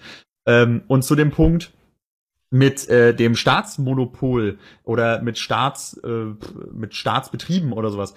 Ähm, das, der Unterschied ist eben beim Staat, den habe ich unter demokratischer Kontrolle äh, der, da habe ich ein Wahlrecht und ich habe andere äh, Möglichkeiten, diesen zur Rechenschaft zu ziehen. Und deswegen gibt es da eben nicht den einen Menschen an der Spitze von einem Monopol, der dieses lenkt und für sich nutzen kann, weil das ist ja gerade das Problem, wenn dann einer eben die Macht hat und dann sagen kann, okay, ich nutze jetzt dieses Monopol, um mich selber persönlich zu bereichern, aber eben Monopol oder ein Betrieb, ein Player in irgendeinem Bereich unter demokratischer Kontrolle. Ähm, das erleben wir zum Beispiel bei der Polizei. Ne? Wenn in einem demokratischen Staat ist die Polizei äh, wesentlich ähm, ja, und wesentlich äh, stärkeren Regularien unterzogen als in einer Diktatur, wo sie, wo die Polizei de facto Privatbesitz ähm, äh, des äh, Diktators ist. Und ja, und deswegen, äh, ne, ähm, in dem Fall, wenn man Monopole auf Facebook oder Instagram, also ich glaube, Facebook, so eine Plattform, funktioniert gar nicht äh, mit verschiedenen Unternehmen, die gegenseitig konkurrieren, weil eben Facebook dazu neigt, dass die Nutzerinnen und Nutzer ähm, sich alle immer auf einer Plattform tummeln, anstatt sich auf fünf ähnlichen Plattformen zu tummeln. Und wenn, dann müssen die signifikant etwas anderes anbieten. Beispielsweise haben wir Instagram und Facebook und YouTube und so weiter. Die sind, das sind, das sind Unternehmen, die schon im Detail ähm, verschiedene, einen verschiedenen Service anbieten. Deswegen gibt es auch all diese Unternehmen irgendwo nebeneinander. Klar, Instagram und Facebook gehören äh, einem Konzern, aber ähm, aber ne, ich glaube, dass es da gar nicht, es, es kann nicht fünf verschiedene Facebooks geben. Es gab mal ähm, in, äh, in Brasilien und in Teilen von Ostasien, da gab es zum Beispiel mal Orkut. Das war praktisch deren Version von Facebook. Und äh, das äh, gibt es inzwischen nicht mehr, weil dort auch alle Menschen inzwischen auf Facebook umgestiegen sind. Aber die hatten vorher, glaube ich, auch 500 Millionen äh, Nutzerinnen und Nutzer. Ähm, diesen, ja, ne, das ist jetzt Vergangenheit, so, weil diese Plattform, diese Art des Service so dazu neigt, ähm, dass sie äh, ja so eine Monopolneigung hat. Und da braucht es dann eben die Regulierung, was ich eben als äh, ja, demokratische Kontrolle über die Wirtschaft sehen würde. Da haben wir eben das Sagen, wie wir diese Plattform am besten lenken. Aber bei so einem inzwischen essentiellen Service wie Facebook, da würde ich, äh, ne, was halt eine Kommunikationsplattform ist, da würde ich sogar sagen, ähm, also ich fände cool, wenn das irgendwann äh, öffentlich-rechtliches Eigentum wäre, anstatt dass das eben unter Kontrolle einer Person ist oder ein also, paar wenigen.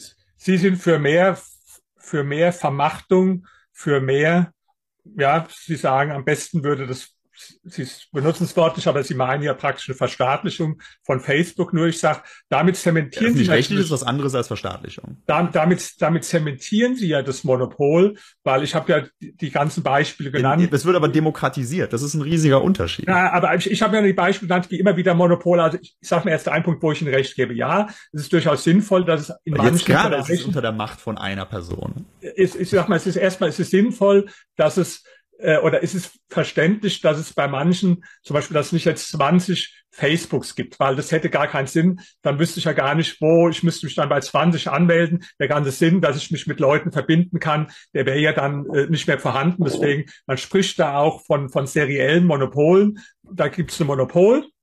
Die werden irgendwann aber gemächlich, werden irgendwann äh, überheblich, verlieren irgendwann ihre Innovationskraft. Dann kommen andere, neuere, jüngere innovativere und stoßen die vom Thron. Und das ist das, was wir immer wieder beobachten konnten.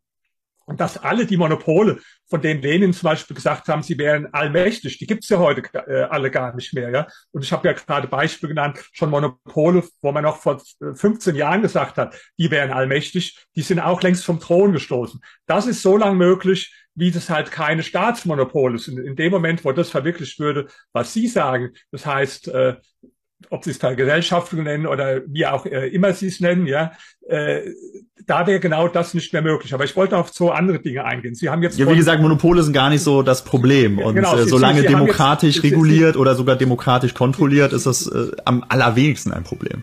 Sie, Sie haben jetzt mal positive und negative Beispiele von Ländern angeführt, wo ich gerne mal äh, drüber sprechen würde. Sie haben negativ jetzt wegen den äh, ganz großen äh, Konglomeraten, die es da gibt, was auch richtig ist, in Südkorea als Beispiel angeführt. Ich sage mal, Südkorea ist ein tolles Beispiel für, was Kapitalismus Positives bewirkt für die Menschen. In den 60er Jahren war noch Nord- und Südkorea eines der ärmsten Länder der Welt. Also wissen viele Menschen vielleicht nicht, aber auch Südkorea war so arm wie die ärmsten Länder heute, so Subsahara, ja, wie die ärmsten afrikanischen Länder. Dann der Norden, wissen wir, ist den Weggang Staatswirtschaft, äh, äh, Sozialismus, Kommunismus, wie auch immer Sie es äh, nennen wollen. und äh, Südkorea ist den Weg gegangen des Kapitalismus. Ich war ja in Südkorea und das ist ja unglaublich, was Sie da sehen an, ich habe so, so große, äh, sagen wir mal, Supermärkte und so, wie es da gibt, habe ich hier selbst in Deutschland noch nicht gesehen. Wir selbst haben ja auch viele Produkte aus Südkorea. Und wenn Sie dann in einem Atemzug sagen, ja, da gibt es ja nur deswegen so einzelne äh, große Konzerne, weil vielleicht sei die Bildung da so schlecht, dass die Menschen nicht mehr die Möglichkeit hätten, äh, selbst dann irgendwas zu gründen. Also Südkorea Denn die Leute können was gründen, aber das Bildungssystem ist wirklich darauf ausgelegt. Südkorea ist, ist, uns weit, weit überlegen in der Bildung. Da können wir uns Deutschen absolut verstecken, sowohl was die staatlichen Ausgaben anlangt, als auch was die privaten Ausgaben. Sie werden kaum Land. Das ist ja Disziplinierung, das ist ja keine Bildung. Bildung soll Menschen ermächtigen, selbstbestimmt äh, und kreativ sich zu entfalten. Aber Sie doch nicht Südkorea ist, ja, ist ja wirklich Sie nicht so herablassen. Ich weiß nicht, wie, wie, wie oft waren Sie in Korea schon? Kein Mal, aber. Oh, Sie, Sie waren noch nie da. So, das ist jetzt der Unterschied zu mir. Ich war da, ah. ich kenne auch viele Leute auf, aus Korea. Ich würde jetzt nicht so überheblich über die Koreaner reden. Nein, ich, haben, das war ich nicht im Sinne von, die sind ja alle böse und schlecht und so weiter. Das hat ja alles die, irgendwo die, die, auch Gründe haben, aus den Verhältnissen ein, heraus. Die haben ein uns weit überlegenes Bildungssystem, gucken sich an, wie die PISA-Tests auf. Ja, ausgehen. Die, der, der Staat gibt viel mehr für die Bildung aus in Korea als in Deutschland im Verhältnis zum Bruttosozialprodukt. Die, die Privaten geben eine Menge aus. Also jetzt Korea als Beispiel dafür, dass die Leute da nicht so gebildet sind, äh, anzuführen. Das ist wirklich sehr, sehr überheblich. Also als, als Mensch aus der, der im Bildungssystem arbeitet, kann ich Ihnen sagen, äh, PISA äh, gibt einen Grund, warum die von der OECD gemacht werden. Die schauen, wo praktisch äh, Schülerinnen und Schüler am besten Anweisungen befolgen können. Und da sind die ostasiatischen Länder nun mal sehr sehr weit vorne und äh, also sie, sie haben dann sie haben dann ein sehr komisches Bild von Asiaten das sind alles so Leute die nur Befehl und Anweisungen Nein das habe ich gar nicht das und nicht selbst denken nee, können sie drücken also. das ein bisschen jetzt sie sie machen das ganze ein bisschen ins Extrem aber sie werden doch wohl zugeben dass in Ostasien wo äh, Kinder und Jugendliche äh, bis 18 Uhr zur Schule gehen und äh, praktisch nur Frontalunterricht erleben und Uniform tragen müssen dass das ein wesentlich rigideres System ist als bei uns.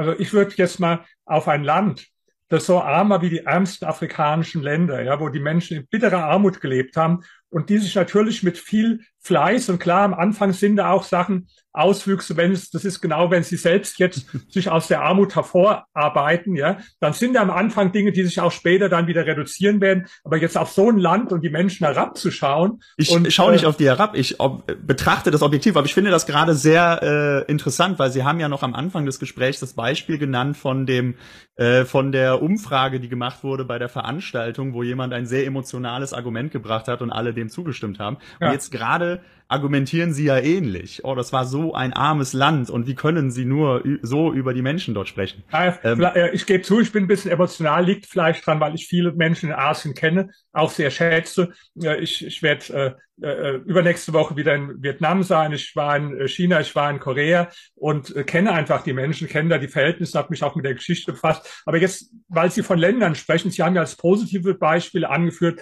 äh, zum Beispiel Dänemark, Schweden, nordische Länder da, das sage ich, da sind wir gar nicht weiter auseinander. Nur, ähm, da haben sie offenbar ein ganz anderes äh, ähm, Begriff von Kapitalismus oder wirtschaftlicher Freiheit als ich.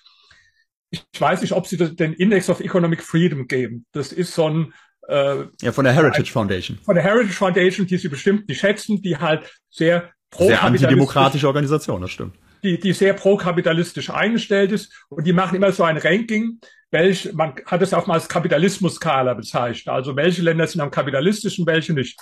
Wenn Sie in das Ranking reinschauen, dann sind zum Beispiel Dänemark und Schweden viel kapitalistischer als die USA. Die USA haben viel schlechteres Ranking da. Ich glaube, die USA, ich habe es nicht genau im Kopf, kann jeder googeln, wenn sie eingeben Heritage Foundation Index of Economic Freedom. Ich glaube, die USA stehen vielleicht auf Platz 25 und Dänemark oder Schweden sind so auf Platz 11. Das heißt, in der Kapitalismus-Skala sind die also, das, das sind so Vorurteile, die wir haben, dass wir sagen, ja, da, da herrscht ja so, so eine Art Sozialismus. Nee, das war in Schweden mal der Fall gewesen, das stimmt. Und zwar war das in den 70er Jahren. 70er ja, von Sozialismus Jahre hat da bei Schweden keiner gesprochen, sondern dass die stärker demokratisch äh, die Wirtschaft regulieren, genauso, dass es stärkere Gewerkschaften gibt und eine stärkere Mitbestimmung. Aber Schweden äh, sehe ich jetzt auch nicht als irgendwie, äh, weiß nicht was, perfekt an, sondern die haben äh, beispielsweise eine sehr starke Startup-Kultur was, was selbstverständlich auch daran liegt, dass dort Studierende, die zur Uni gehen, für ihr, während ihres Studiums bezahlt werden. Und dementsprechend müssen die keinen keinen nutzlosen Studentenjob nachgehen. Sie können sich eben auf ihr Studium konzentrieren und gleichzeitig ähm, ja sich neue tolle Erfindungen ausdenken, die sich dann irgendwann in Startups ähm, äh, also es, es gibt da die unterschiedlichsten Elemente. Nur ich sag mal, in Schweden ist dieses System des Wohlfahrtsstaats so extrem an die Wand gefahren, dass die dann ja Ende der 80er, Anfang der 90er Jahre Reformen gemacht haben, wo sie zum Beispiel dann die Erbschaftssteuer ist abgeschafft worden, die, äh, die Schengensteuer ist abgeschafft worden, die Vermögensteuer ist abgeschafft worden, ja, alles äh, wenn Sie es mal mit den USA vergleichen, also wie gesagt, trotzdem noch ja ein wesentlich stärkerer Sozialstaat als den, den wir jetzt haben. Genauso, äh, wenn es um demokratische Teilhabe und Mitbestimmung geht, auch in der Wirtschaft äh, sind sie noch wesentlich stärker. Also, wenn Sie jetzt sagen, ich finde Dänemark und Schweden gut, dann haben wir schon mal äh, was, was wir gemeinsam haben. Wahrscheinlich finden Sie allerdings genau die Sachen an Schweden gut, die ich kritikwürdig finde, und finden die Sachen schlecht, die ich jetzt gut finde. Aber sagen wir, vom Ergebnis her empfehle ich jedem mal, einfach mal diesen Index of Economic Freedom anschauen und gucken, diese Kapitalismus-Skala. Ja, den haben wir schon mal im Stream angeschaut. Und äh, der wird auch von der Wissenschaft sehr stark kritisiert, weil er sehr willkürlich äh, gesetzt zu sein scheint. Also irgendwie ähm, scheint es so zu sein, dass die Heritage Foundation ähm, bei Ländern, die gut funktionieren, aber wo sie das System ablehnen, beispielsweise eben Schweden und Norwegen, dass sie dann einfach pauschal sagen, ja okay, dann sind die jetzt einfach super kapitalistisch, das können wir den Amerikanern hier halt erzählen. Und das ist eben so das Problem äh, dabei. Also auch Neuseeland ist zum Beispiel sehr hoch, auch eine sehr starke Sozialdemokratie. Ähm, und ich würde gerade eben sagen, dass sowas, wenn man jetzt Marktwirtschaft äh, und unternehmerische Freiheit als ähm, als starken äh, Faktor sehen würde für wirtschaftliche Freiheit, dann würde ich eben sagen, dass das nur geht, weil ähm, äh, ja, weil Sozialstaat, Gewerkschaften und so weiter dafür sorgen, dass dort eine starke Marktwirtschaft existieren kann. Und das zeigt sich dort halt eben immer wieder. Und äh, die Heritage Foundation, die sitzt halt eben auch in den USA. Und wenn es da Probleme gibt, ja dann, weil hier zu wenig wirtschaftliche Freiheit existiert.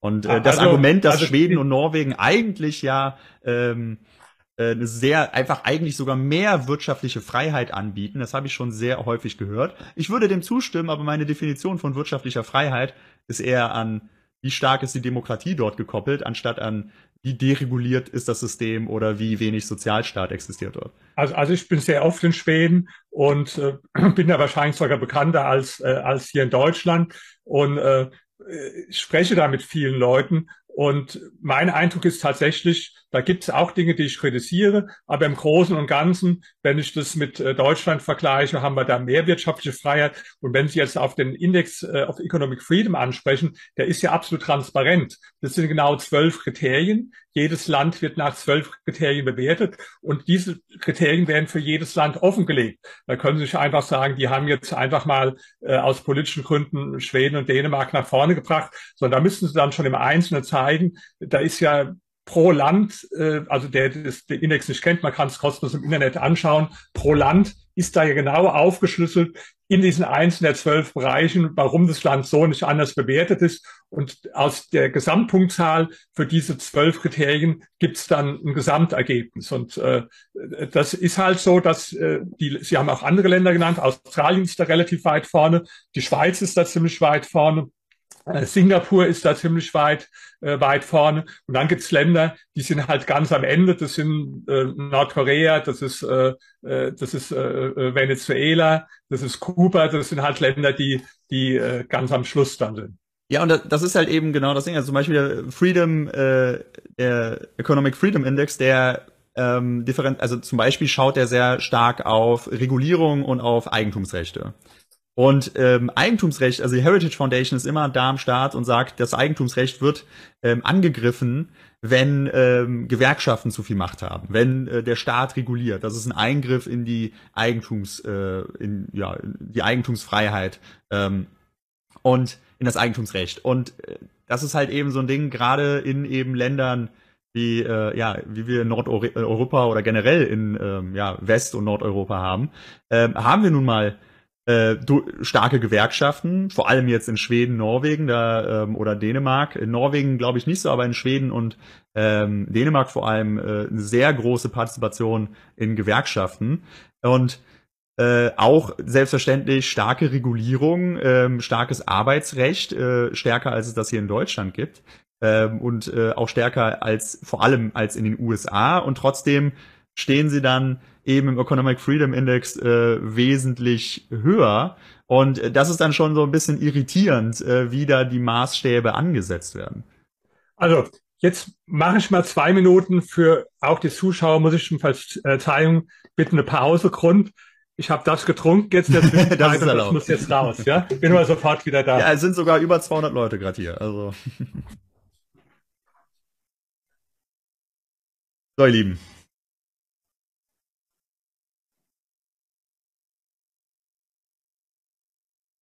Okay, Kapitalismus für die ganze Welt, nur gehen uns leider die Ressourcen aus und das Klima geht down. Großartig. Die sind mit dem Stuhl.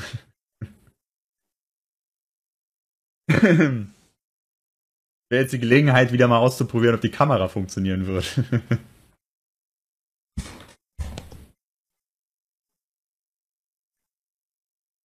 ich habe die Kamera die ganze Zeit angelassen, wo sie kaputt ist.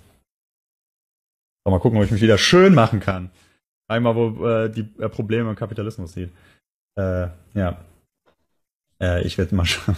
Oh, sorry, das geht bei so einem Zoom-Talk besser, als wenn man einen Vortrag hält. Ich erinnere mich noch mal, ich habe einen Vortrag gehalten und habe vergessen, vorher auf Toilette zu gehen. Und nach einer halben Stunde war der Druck so groß auf der Blase, dass ich bin da nicht weggegangen vor ein paar hundert Leuten, aber ich erinnere mich heute noch an den Vortrag, wie unangenehm das war. Dann hat mir mal einer gesagt, also ich habe dir einen Geheimtipp, einfach einen Hustenanfall simulieren und dann kannst du raus, dann kannst du kurz auf Toilette. Ich mache das anders, ich sage einfach, ich muss mal kurz pinkeln gehen und danke fürs Verständnis. Jetzt machen wir weiter. Vollkommen natürliche Sache. Stich, Stichwort Gewerkschaften, ja.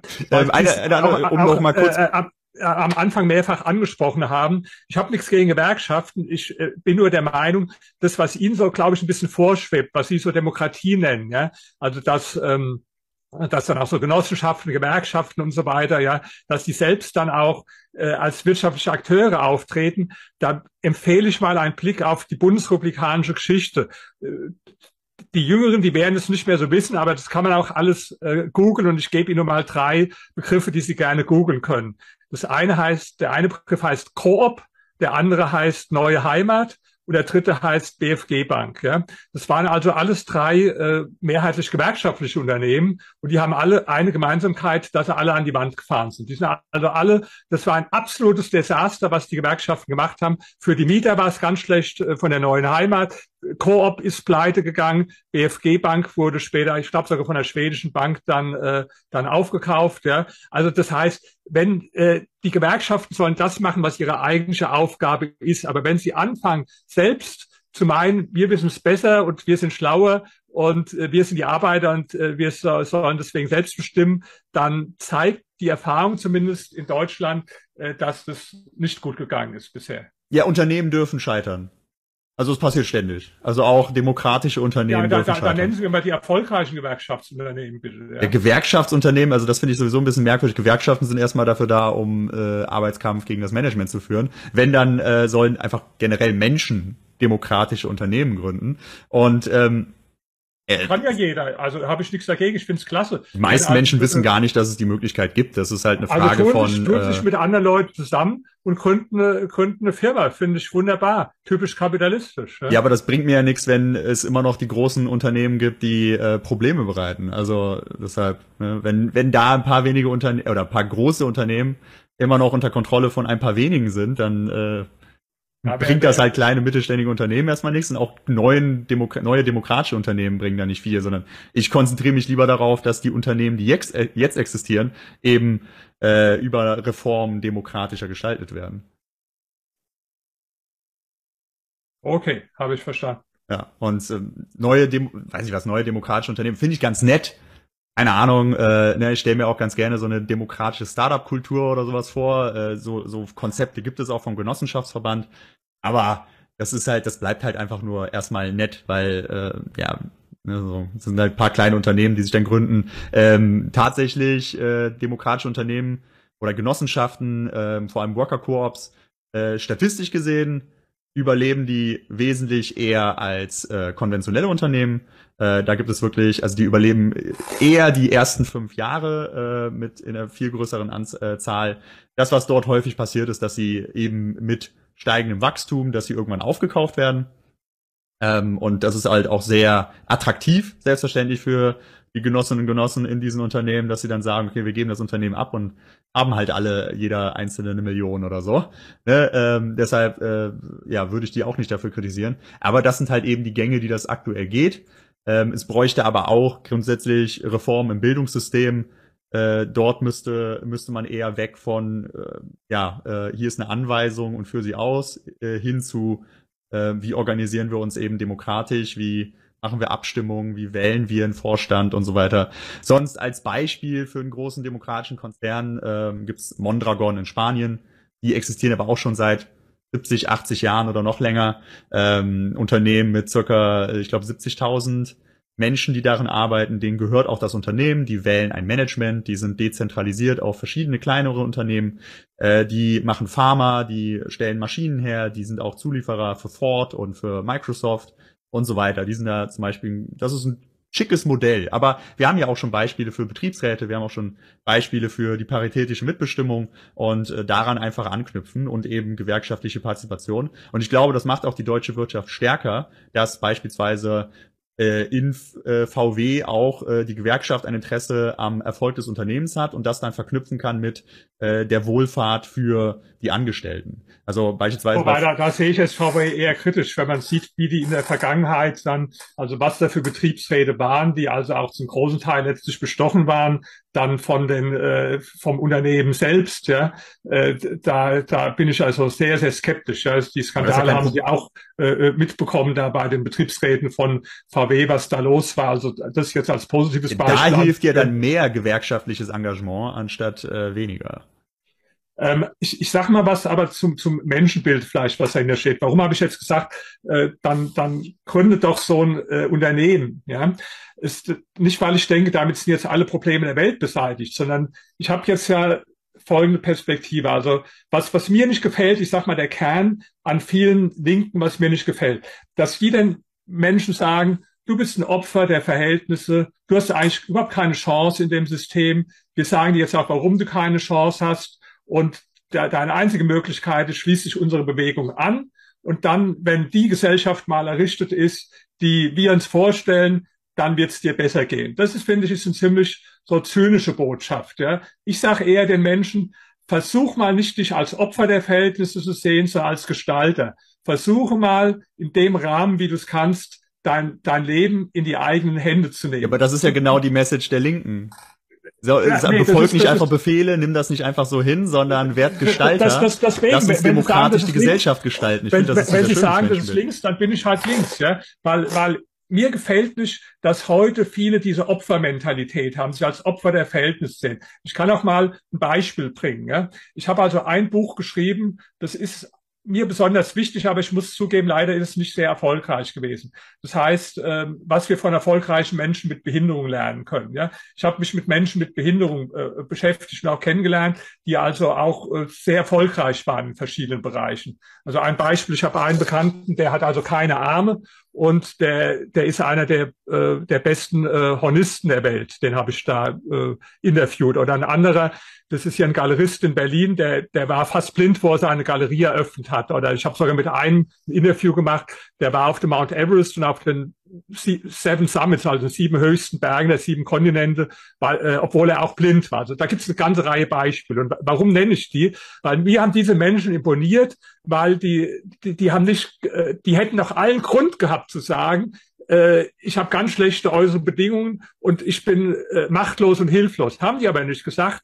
Und die haben auch nicht gesagt, ich warte, ich kämpfe jetzt für Behindertenrecht und wenn das dann irgendwo äh, alles so umgesetzt ist, dann wird's besser für mich. Sondern die haben zuerst dabei sich selbst angefangen und haben sich selbst als Gestalter ihres eigenen Schicksals gesehen. Bis hin zu Stephen Hawking, den viele bestimmt kennen. Der, der Stephen geniale, Hawking, berühmter Antikapitalist. Der hat nämlich genau ja, aber, auch zum Beispiel äh, gesagt, dass er so nicht, er könnte nicht leben, beziehungsweise er hätte auch niemals seine Arbeit machen können, wenn es nicht beispielsweise das äh, britische Gesundheitssystem gegeben hätte, was ihm geholfen hätte. Er hat vor allen Dingen was anderes gesagt, was mir wichtig ist. Er hat gesagt, Menschen mit Behinderungen sollten sich nicht vor allen Dingen darauf konzentrieren, was sie nicht tun können, sondern sollten sich vor allen Dingen auf das konzentrieren, was sie tun können. Das sage ich nicht für jeden, aber das war seine Einstellung. Und ich sage nur, dass ich diese Menschen sehr, äh, sehr bewundere. Und das ist jetzt für mich nur ein Beispiel. Es geht einfach darum, wenn Sie sagen, das ist links, okay, dann ich war ja mal in meiner Jugend ganz links, vielleicht bin ich äh, insgeheim geblieben, ohne dass ich es merke.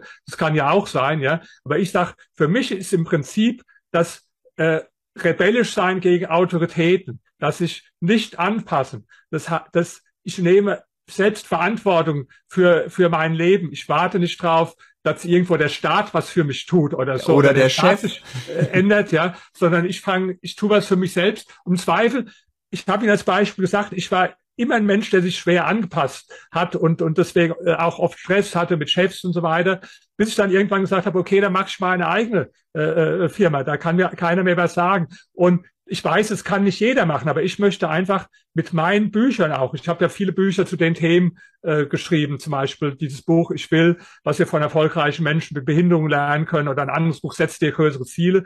Ich will Menschen ermutigen, sich selbst zu ermächtigen, selbst was zu tun, um ihr Leben zu ändern und nicht zu warten, bis irgendwie perfekte Gesellschaft kommt. Auch nicht der hundertprozentige Kapitalismus, für den bin ich auch gar nicht. Ja. Ich bin gegen jede Utopie. Ich bin gegen eine Link-Utopie, ich bin gegen eine kapitalistische Utopie. Ich bin einfach sehr pragmatisch eingestellt und sage, äh, fang vor allen Dingen mal bei dir selbst an, wenn du was ändern willst in, in deinem Leben. Was nicht heißt, dass du dich nicht äh, auch politisch engagieren sollst, mache ich ja auch, gesellschaftlich engagieren sollst, aber vor allen Dingen fang mal bei dir selbst an. Wenn sie sagen, das ist alles links, äh, dann will ich mich nicht in Worte streiten, da bin ich halt links. Das ist, äh, also gestern hatten wir noch eine Talkrunde im Stream mit äh, diversen äh, progressiven Streamerinnen und Streamern äh, hier auf der Plattform. Und äh, da ging es genau darum, dieses, äh, ich muss auch mich selber verändern, ich muss auch selber engagiert sein, äh, damit ich eben äh, sozusagen die Verhältnisse verbessere. Und dazu gehört eben auch, dass ich irgendwo mich auch anstrenge. Also ich zum Beispiel, ähm, arbeite sehr viel. Ich äh, bin auf einmal Erzieher in der Grundschule und ich arbeite im Sportverein als Sporttrainer. Und was, mach, was für Sport ist es oder was? Was machen ich, ich mache Parkour. Was ist das? das? Parkour ist eine Sportart, äh, bei der es darum geht, Hindernisse einfach frei in der Stadt äh, zu überwinden. Das heißt, ähm, über Geländer und über Mauern springt ah, man. Ah, habe ich schon gesehen. Ja, ja man toll, verknüpft ja. das auch mit äh, verschiedenen Tricks wie Saltos oder äh, Überschlägen und so weiter. Und das mache ich seitdem ich 16 bin, also oh. schon seit 15 Jahren und äh, bin da Trainer für äh, Kindergruppen und bin Trainer äh, für Jugendliche und junge Erwachsene.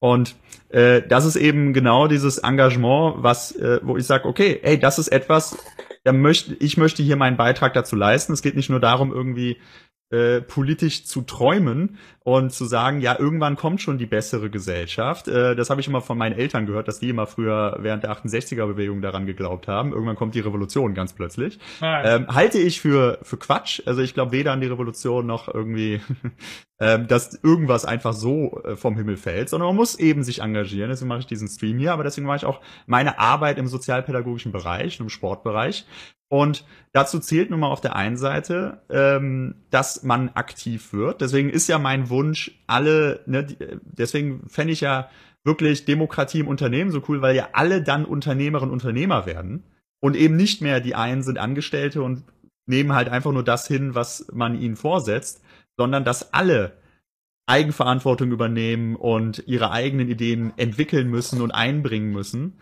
Und äh, genau diese, dass alle Menschen sich ermächtigen müssen. Und Ermächtigung heißt halt für mich, auf der einen Seite, ich arbeite hart, ich gucke, dass ich in die Bereiche komme, wo ich was bewegen kann, sei es als ähm, Gründer oder Gründerin von einem Unternehmen oder dass ich eben in soziale Bereiche gehe, in den Verein, ähm, in die Gewerkschaft, dort, wo ich mich engagieren kann, aber auch äh, würde ich es niemanden verdenken, wenn jetzt irgendwer in Aktien investiert oder ähm, sich irgendwie ein kleines bisschen Wohlstand aufbauen möchte, äh, da werde ich die auch nicht dafür hauen. Das ist überhaupt nicht, äh, ne, so, das müssen wir halt tun, um irgendwie weiterzukommen. Ich bin hier auf der, diese Plattform, auf der ich, wir gerade den Stream machen, die gehört Amazon. Ja, so auf dieser mache ich hier meinen Politik, meinen antikapitalistischen Politikstream. So läuft's halt manchmal. Und gleichzeitig muss man sich politisch engagieren für mehr soziale Teilhabe, für mehr demokratische Teilhabe. Und das ist eben genau das, was wir sozusagen vergangenen Generationen ähm, schuldig sind, weil gerade linke Bewegungen waren es nun mal, die praktisch sämtliche Freiheiten, die wir heute genießen, erkämpft haben. Also von, ne, also sonst wären wir halt immer noch in der Monarchie und li Bauern li libera auf dem Liberale Bewegungen waren es, ja, vor allen Die Dingen. von links kamen. Rechts waren ja die äh, Monarchisten und die Konservativen. Und äh, dann kam wieder eine neue linke Bewegung, hat gesagt, okay, es geht noch demokratischer. Also Sie kann nicht meinen, nur die, Sie meinen, die Revolution wie die 1848er Revolution, die waren alles von Linken angeführt so und äh, äh, Daher kommt ja die Definition von links und rechts. Ne, dass äh, die einen wollen halt mehr Demokratie, die anderen wollen eher weniger ähm, und sagen, wir sollten eine hierarchische da, Gesellschaft Da, da muss ich jetzt total widersprechen. Die, die, die, die vehementesten Anhänger von Freiheit und Demokratie waren immer Liberale gewesen und waren nicht link gewesen, waren immer Liberale. Ja, äh, wir haben alle Systeme, die man im 20. Jahrhundert äh, versucht hat und die die sich selbst als links bezeichnet haben. Jetzt sagen sie natürlich, die waren alle gar nicht links, ja. Aber die haben alle nichts mit Freiheit und Demokratie zu tun gehabt, ja. Wir haben ja 24 Versuche von Sozialismus gehabt im 20. Jahrhundert, ja. In, in den unterschiedlichsten Varianten in Jugoslawien anders als in, in Russland und in Bulgarien anders als in Kuba. Aber die sind ja alle Nirgendwo hat sich das Los der Menschen verbessert. Nirgendwo gab es auch mehr Demokratie. Nirgendwo gab es mehr Freiheit. Äh, Ich kenne schon das Argument der Sozialisten, die sagen dann, ja, wart mal ab, das war ja gar nicht der wahre Sozialismus. Der kommt ja jetzt erst, den habe ich mir ausgedacht. Den gab es ja noch. Der Sozialismus interessiert mich sehr wenig. Ähm, es geht um mehr Ich sag, Libera Liberale waren die, die wirklich immer an der Spitze für Freiheit und Demokratie gekämpft haben. Und ich bin ja kein Konservativer. Ich bin ja, ein, ich bin ja ein absolut äh, Liberaler. Und wenn Sie jetzt sagen, ähm, Sie sind, das war ja Ihr Argument, wenn ich nochmal drauf zurückkommen darf, Sie sind für so ein Unternehmen, wo zum Beispiel jeder Mitarbeiter dann äh, demokratisch bestimmt, was in dem Unternehmen passiert. Ja, es ist natürlich so, wenn das Unternehmen, sagen wir zum Beispiel 10.000 Mitarbeiter hat, dann hat natürlich dann auch jeder nur ein Zehntausendstel Einfluss darauf. Ja, aber genau das ist auch, wenn Sie Aktien kaufen heute, das ist ja nichts anderes. Ja, wenn Sie Ja, da gibt's einen Anteilseigner, da sind wir wieder bei der Demokratie im Markt. Da- da äh, ne? Da gibt's halt einen, der Da, da viel sind ein. Anteilseigner, der natürlich nur, genau wie wenn Sie jetzt in einem äh, Großbetrieb das allen Leuten gehört würde, natürlich nicht äh, allein, auch nicht ein Zehntel der Entscheidung hat, sondern nur einen ganz, ganz kleinen Bruchteil. Aber das wäre auch nicht anders in dem Modell, was Sie sagen. Das Modell, was Sie sagen, gibt's ja schon. Das nennt sich Aktiengesellschaft. Ja? Ja, aber da gibt's dann den einen Anteilseigner, der alle anderen überragt und ich muss mein, meine Aktien kaufen. Das Tolle ist ja in der Demokratie, ich habe ein Recht auf mein äh, Stimmrecht und das ist äh, genauso, wie es halt sein sollte. Und dass ich halt nicht das vorher kaufen muss, weil es gab ja auch schon Zinswahlrecht und solche Geschichten nach der französischen Revolution und das hat natürlich dazu geführt, dass diejenigen, die reicher sind, mehr Stimmen haben und dementsprechend äh, dann das System dominieren. Und äh, nochmal, um auf soziale und demokratische Bewegungen zurückzukommen. Also egal, was ich da nehme von äh, der Demokratie selbst, die vor allem in Deutschland äh, beispielsweise dann 1918 ähm, äh, erkämpft wurde, äh, wurde stark getragen von ähm, Gewerkschaften und der Arbeiterinnen und Arbeiterbewegung. Auch die direkte Demokratie in der Schweiz, die wurde von der sozialistischen Bewegung erkämpft. Ähm, wir haben Frauenrechte, wir haben die LGBTQ-Bewegung, äh, wir haben beispielsweise Betriebsräte, Gewerkschaften und so weiter. Gewerkschaften waren mal illegal. Ne, da kam dann äh, die Polizei oder der rechtsextreme Freikorps und hat dann Leute, die eine Gewerkschaft gründen wollten, am nächsten Baum aufgeknüpft. Deswegen diese ähm, die Demokratie wird von links erkämpft und die geben sich dann halt verschiedene Labels. Die nennen sich mal liberal, dann später sozialistisch, sozialdemokratisch, ist ja auch egal. Aber der Nee, Punkt es ist, ist- ist dass ich in diesem, in diesem, in diesem Zeitgeist hier möchte ich mehr Demokratie und sie sind dann eher, äh, Hierarchien sind schon besser. Es kommt drauf an, was Sie, also ich bin ja jemand, dem, dem vorgeworfen wird oft oder wo ich kritisiert werde. Der Zittelmann, der ist libertär, ja. Ich selbst möchte mich gar nicht in irgendeine spezielle Schublade äh, Libertär ist ja einordnen. zum Beispiel auch ein linker Begriff, ursprünglich Ja, aus der Linken. Aber, aber, aber die, die, die meisten Menschen, äh, die, die würden mich ja als libertär bezeichnen. Auch wenn ich sage, ich möchte gar nicht in irgendeine Schublade äh, hineingehören. Und deswegen nehme ich schon für mich in Anspruch, dass, dass Freiheit ist für mich ein absolut wesentlicher Begriff. Nur, dass ich halt die Freiheit Freiheit jetzt nicht nur in der äh, politischen Sphäre sehe. Also ich habe jetzt auch überhaupt nichts dagegen, äh, irgendwie äh, Cannabis oder andere Drogen zu legalisieren und äh, alle diese Dinge, ja. Aber ich bin halt auch jemand, der sehr stark für wirtschaftliche Freiheit ist, ja. Und da ist, glaube ich, der Kern, dass wir von der wirtschaftlichen Freiheit was ganz Verschiedenes verstehen. Sie möchten, dass die Unternehmen letztlich Sie nennen es zwar nicht verstaatlichen, aber Sie nennen es dann gemeinnützig oder was weiß ich. Für mich ist es alles ich wieder. Ich möchte, dass die privat in privater Hand sind, aber sie sind halt demokratisch organisiert. Das heißt, sie gehören denen, die darin arbeiten. Da soll der Staat, kann da sich raushalten und vielleicht regulieren. Aber äh, sie sollten auch nicht in der Hand von ein paar wenigen sein. Also da, da, da, das, das, was Sie jetzt nennen, ist für mich die Definition von einer Aktiengesellschaft. Ja, eine Aktiengesellschaft äh, gehört ja in der Regel nicht den Leuten, die darin arbeiten. Und wie gesagt, eine Aktiengesellschaft bedeutet, äh, einer hat tausend Stimmen, der andere eine, der andere gar keine. Das ist äh, nicht wirklich demokratisch. Eine sehr merkwürdige Definition von Demokratie. Deswegen, äh, Genossenschaft kommt halt viel eher daran. Da hat dann jeder eine Stimme. Gut, habe ich verstanden. So. Ja, und ähm, ne, sonst Betriebsräte stärken, paritätische Mitbestimmung, die kommt, die kamen ja, die sind ja auch nicht aus dem Nichts entstanden, sondern wurden eben erkämpft. Und ich würde sagen, äh, dass ohne ging es schon den Menschen in Deutschland wesentlich schlechter. Also Sie, Sie nehmen es jetzt so, Sie machen es ein bisschen einfach, indem Sie sagen, die Linken sind die, die alles Gute be äh, bewirkt haben in der, äh, in der Geschichte und alles, was heute gut ist, kommt letztlich von links. Und da sage ich halt dagegen, äh, ich behaupte gar nicht, dass, dass Linke nicht auch äh, positive Dinge bewirkt hätten. Ja, ich behaupte aber, dass sie noch mehr negative Dinge bewirkt haben, wo sie nur wahrscheinlich bestreiten würden, dass es links ist, weil wenn Sie mal sehen, ja, ich unterscheide eher zwischen demokratisch und autoritär, also etwas ja, oder hierarchisch. Deswegen, ja, äh, ja, deswegen aber, ist mir das mit den Labels. Bleiben halt bei, bei, bei dem Begriff links. Also das ist für mich auch so ein bisschen so ein Trick, der mir nicht gefällt, dass viele Linke dann sagen, nee, Sowjetunion war gar nicht links, äh, Korea ist gar nicht links, DDR war gar nicht links, äh, das war alles nicht links. Nehmen wir mal das letzte Beispiel Venezuela, ja. Da kann ich mich noch gut erinnern, das ist nämlich noch nicht so lange her. Da können sich andere vielleicht auch noch erinnern. Da waren überall die, die Kapitalismuskritiker enthusiastisch auf der ganzen Welt. Jetzt ist der Sozialismus im 21. Jahrhundert. Endlich haben wir es gefunden. Hugo Chavez macht es möglich. Sarah Wagenknecht hat sogar uns empfohlen, wir sollten uns da ein Beispiel dran nehmen am, am Wirtschaftsmodell von äh, Venezuela. Das war ein richtiger Enthusiasmus. Ich kann Ihnen da. Also ich war sehr skeptisch, kann ich Ihnen sagen. Spricht, spricht für Sie. So, dann am Anfang hat es ja auch sogar, muss man sagen, ganz gut funktioniert, aber nur deswegen, weil die Ölpreise praktisch explodiert sind. Ich glaube, es verzehnfacht haben. Und da konnte Hugo Chavez richtig austeilen, soziale Wohltaten. Dann gingen die Ölpreise in eine andere Richtung. Dann fing er an mit dem ganzen Zeug, was halt äh, Linke dann äh, machen, wenn sie an der Macht sind. Das heißt, äh, zuerst Nationalisierung, dann demokratische Rechte einschränken. Und dann ist es komplett an die Wand gefahren. Wir hatten ja zum Teil eine Million Prozent Inflation in Venezuela. Zehn Prozent der Menschen sind schon geflüchtet äh, viele hungern, Demokratie ist auch vor die Hunde gegangen, so. Und nachdem das dann passiert ist, dann haben uns, dann haben die gleichen Leute alle gesagt, nee, das kannst du gar nicht als Beispiel anführen, das war ja gar nicht der wahre Sozialismus. Ja, Und aber wen interessiert denn der Sozialismus? Wir nee, haben Länder, aber das ist was, das ist was, ja, aber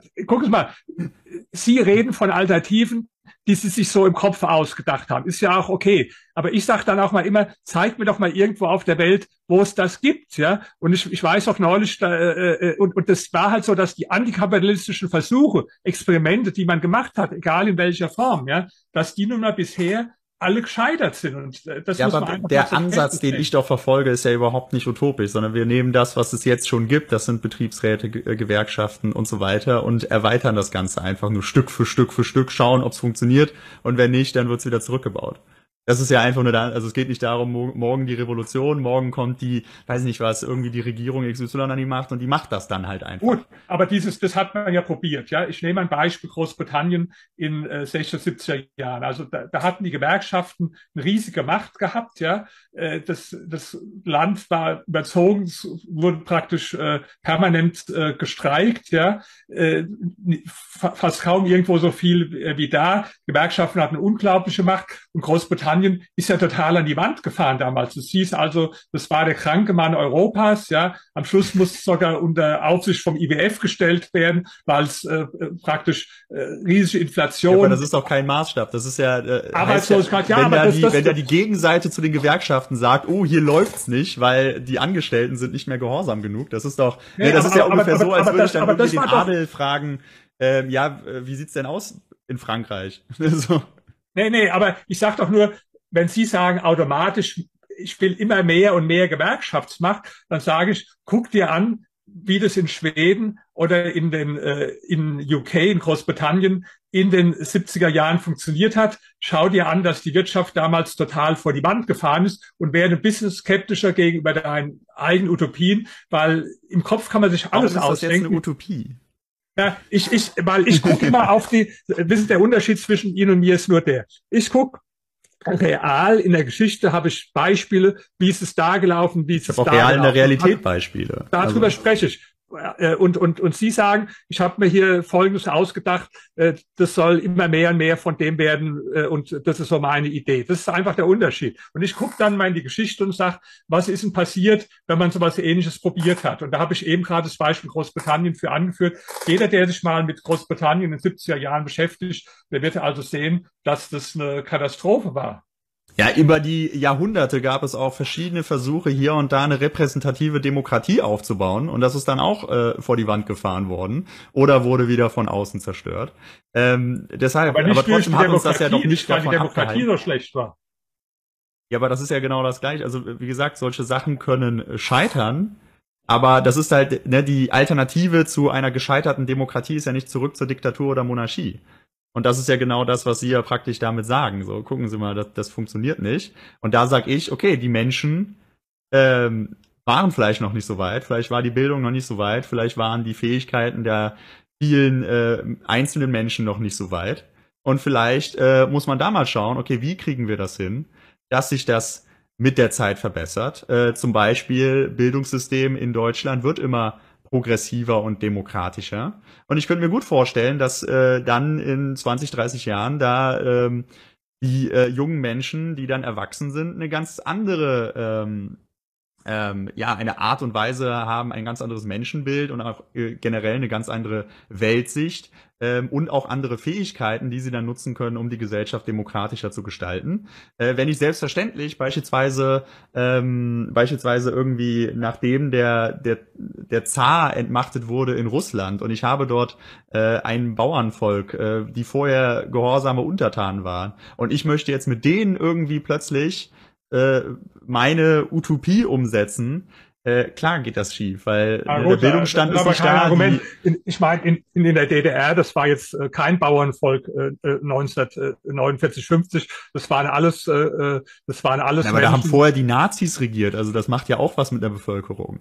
Ja gut, aber Sie, Sie sagen, bisher hat es nie gepasst, aber ich habe jetzt die Idee, wie es passt. Also da Sie ja viel vom Nein, sage ich nicht das, sondern, sondern ich sage, äh, natürlich selbstverständlich soll es nicht über die Revolution oder sowas herbeigeführt werden. Von einem Mal auf den anderen, bam, der Umbruch sondern äh, wir haben zum Beispiel, wir haben Betriebsräte irgendwann eingeführt, wir haben irgendwann Gewerkschaften äh, legalisiert und trotzdem ist das System nicht äh, in die Brüche gegangen, sondern es wurde sogar, es wurden sogar die Verhältnisse besser. Und gerade auch so Länder wie Finnland und Norwegen und Schweden, aber auch Deutschland selbst oder die Schweiz zeigen, okay, äh, hier und da mehr Demokratie sorgt auch, kann auch für Verbesserungen sorgen und ist garantiert besser als Diktatur, Monarchie oder beziehungsweise Zentralisierung von also Macht. Da, da, da, darüber müssen wir gar nicht streiten, dass Demokratie besser ist als Diktatur.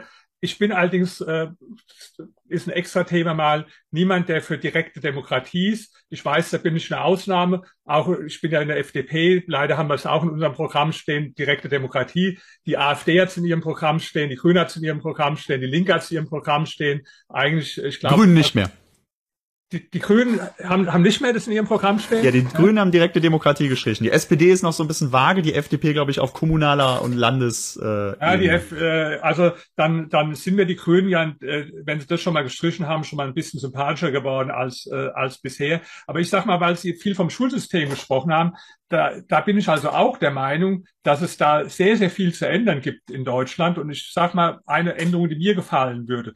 Die Leute lernen also sehr viel in der Schule und über Wirtschaft lernen sie sehr, sehr wenig in der Schule. Also du lernst alles Mögliche, aber obwohl die Wirtschaft, da sind wir uns auch, glaube ich, in dem Punkt immer einig, äh, doch einen Großteil unseres Lebens bestimmt, ist es also ein ganz untergeordnetes Thema. Ich war auch im Wirtschaftsgymnasium, ja. Das war, ja. Dass, dass das überhaupt was Spezielles ist, äh, fand ich schon. Und, und jetzt wird ja öfters gefördert, wir sollen mehr Wirtschaft haben in der Schule. Da bin ich aber skeptisch, weil wenn der Lehrer das unterrichtet, ja, also was hat der Lehrer für eine Ahnung von Wirtschaft? Der ist irgendwann mal in die Schule gegangen, dann zwischendrin auf der Uni und dann ist er wieder auf der Schule gelandet. Also der hat ja nie einen äh, praktischen Bezug gehabt zur Wirtschaft. Ich fände es jetzt gut, wenn man zum Beispiel jede Woche in die Schule Unternehmer einlädt, die selbst eine Firma gegründet haben und die dann erzählen, was ihre Erfahrungen waren, wie sie das gemacht haben. Das könnte viele Menschen zum Beispiel inspirieren oder motivieren, weil ist doch so, viele, die haben jetzt nicht den Vorteil, dass sie vielleicht Eltern haben, die selbstständig sind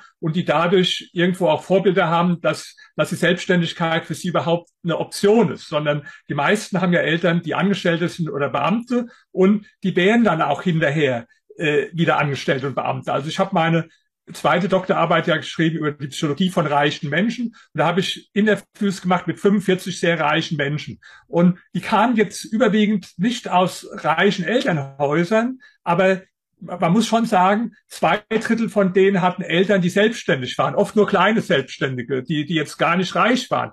Aber das heißt, die haben da irgendwo schon das, äh, das Modell, du, du musst nicht unbedingt als Angestellter oder Beamter werden, du kannst auch selbstständig sein, haben die vorgelebt bekommen. Und das war ein wichtiger Faktor. Das hat aber jetzt nicht jeder die Chance. Nicht jeder hat jetzt Eltern, die, ähm, die selbstständig äh, sind oder eine kleine Firma haben. Und deswegen fände ich zum Beispiel gut, das wäre meine Reformidee für die Schule, wenn man sagt, äh, schickt jede Woche mal einen äh, Selbstständigen, einen Unternehmer in die Schule, der einfach aus seiner Praxis erzählt, wie hat er die Firma gegründet und wie funktioniert es.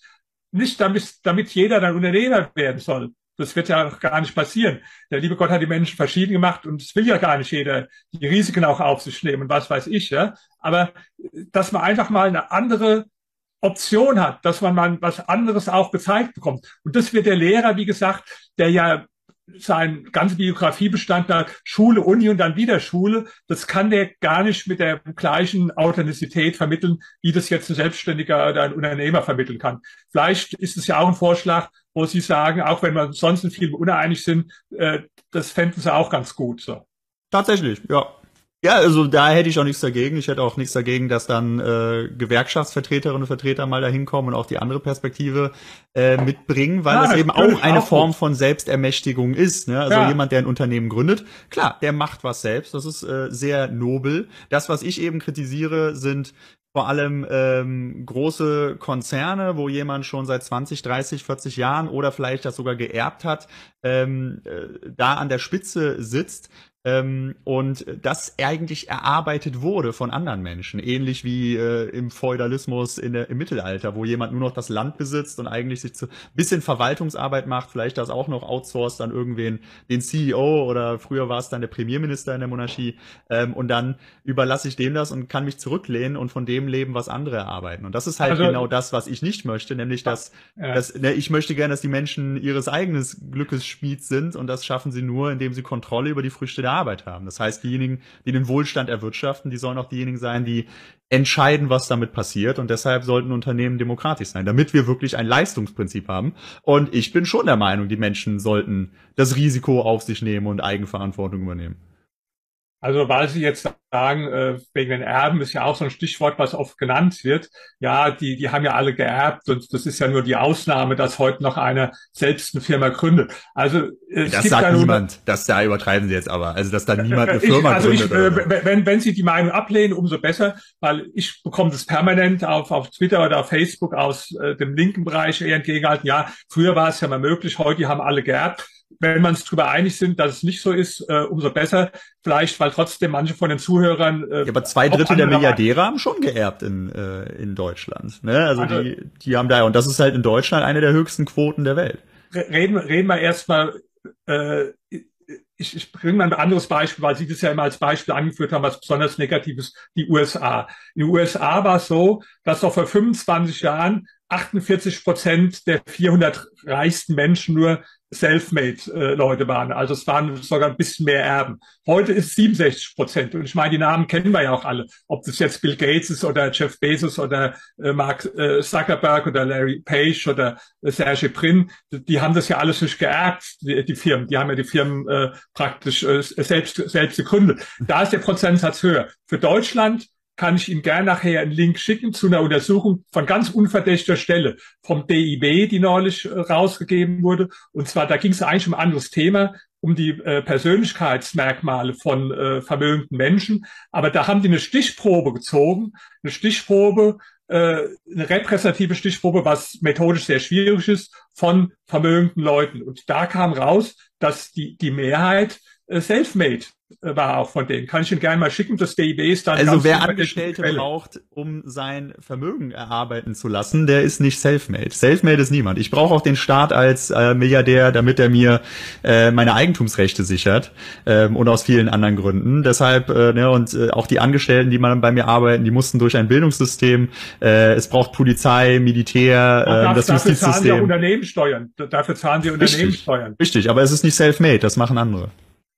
Nee, also ich profitiere an Menschen alleine sind meistens zu nichts zu gebrauchen. Selfmade heißt doch nicht, dass, äh, dass sie jetzt auf keine Schule gehen konnten, dass es keine Straßen gibt, dass es keinen Staat gibt, sondern Selfmade im Unterschied zu, zu dem Erben heißt doch einfach, der Erbe, der legt es ins gemachte Nest, der hat es geerbt, der hat auch keinen Verdienst dran und der Selfmade-Mann, der sagt, ich gründe jetzt eine eigene Firma, ich habe eine gute Idee und das ist was, was sie unterschätzen, glaube ich. Ja? Ich sag mal, dass die wesentliche Funktion vom Unternehmer, wenn Sie mich fragen, warum ist der eine erfolgreich oder der andere nicht, dann ist es ein einziger Faktor und das ist, wie gut ist die Idee, die du hast.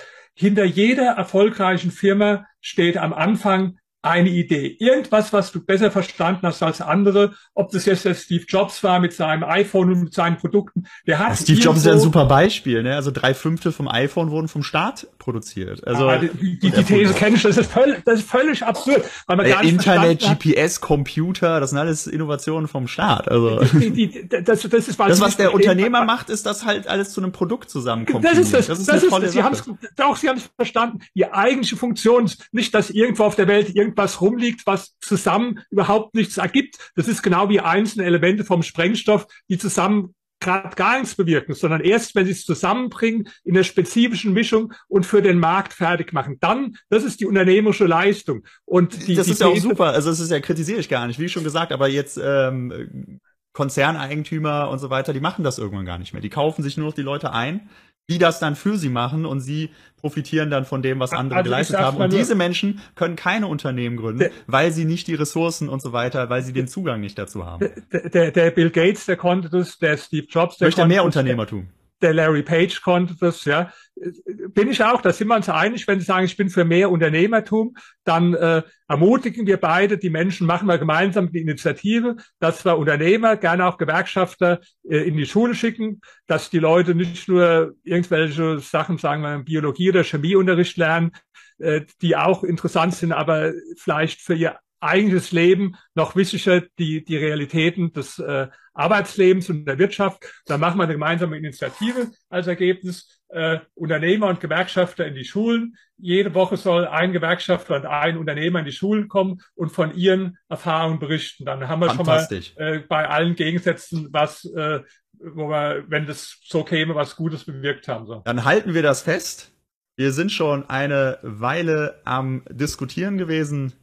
Ähm, ich bedanke mich an dieser Stelle. Ich hoffe, ähm, ich unterbreche jetzt nicht zu abrupt. Ich möchte jetzt auch Ihre Zeit nicht äh, weiter strapazieren. Ähm, wenn Sie gerne noch einen letzten Punkt äh, bringen möchten, dann können Sie das jetzt gerne machen. Ähm, das möchte ich, also bevor ich jetzt hier irgendwie Sie aus dem Fluss gebracht habe.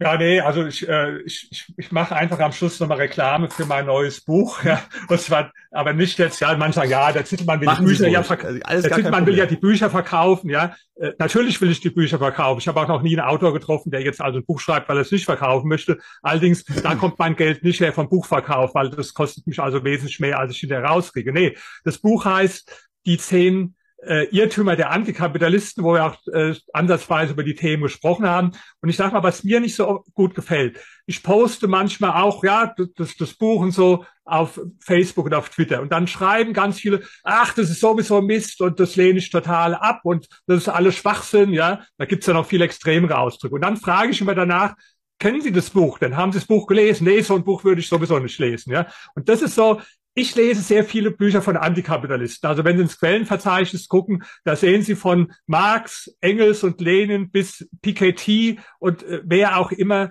da werden Sie also äh, wahrscheinlich sogar mehr linke Literatur finden als Literatur von Hayek, Mises oder Friedman finden, die ich aber auch lese, logischerweise.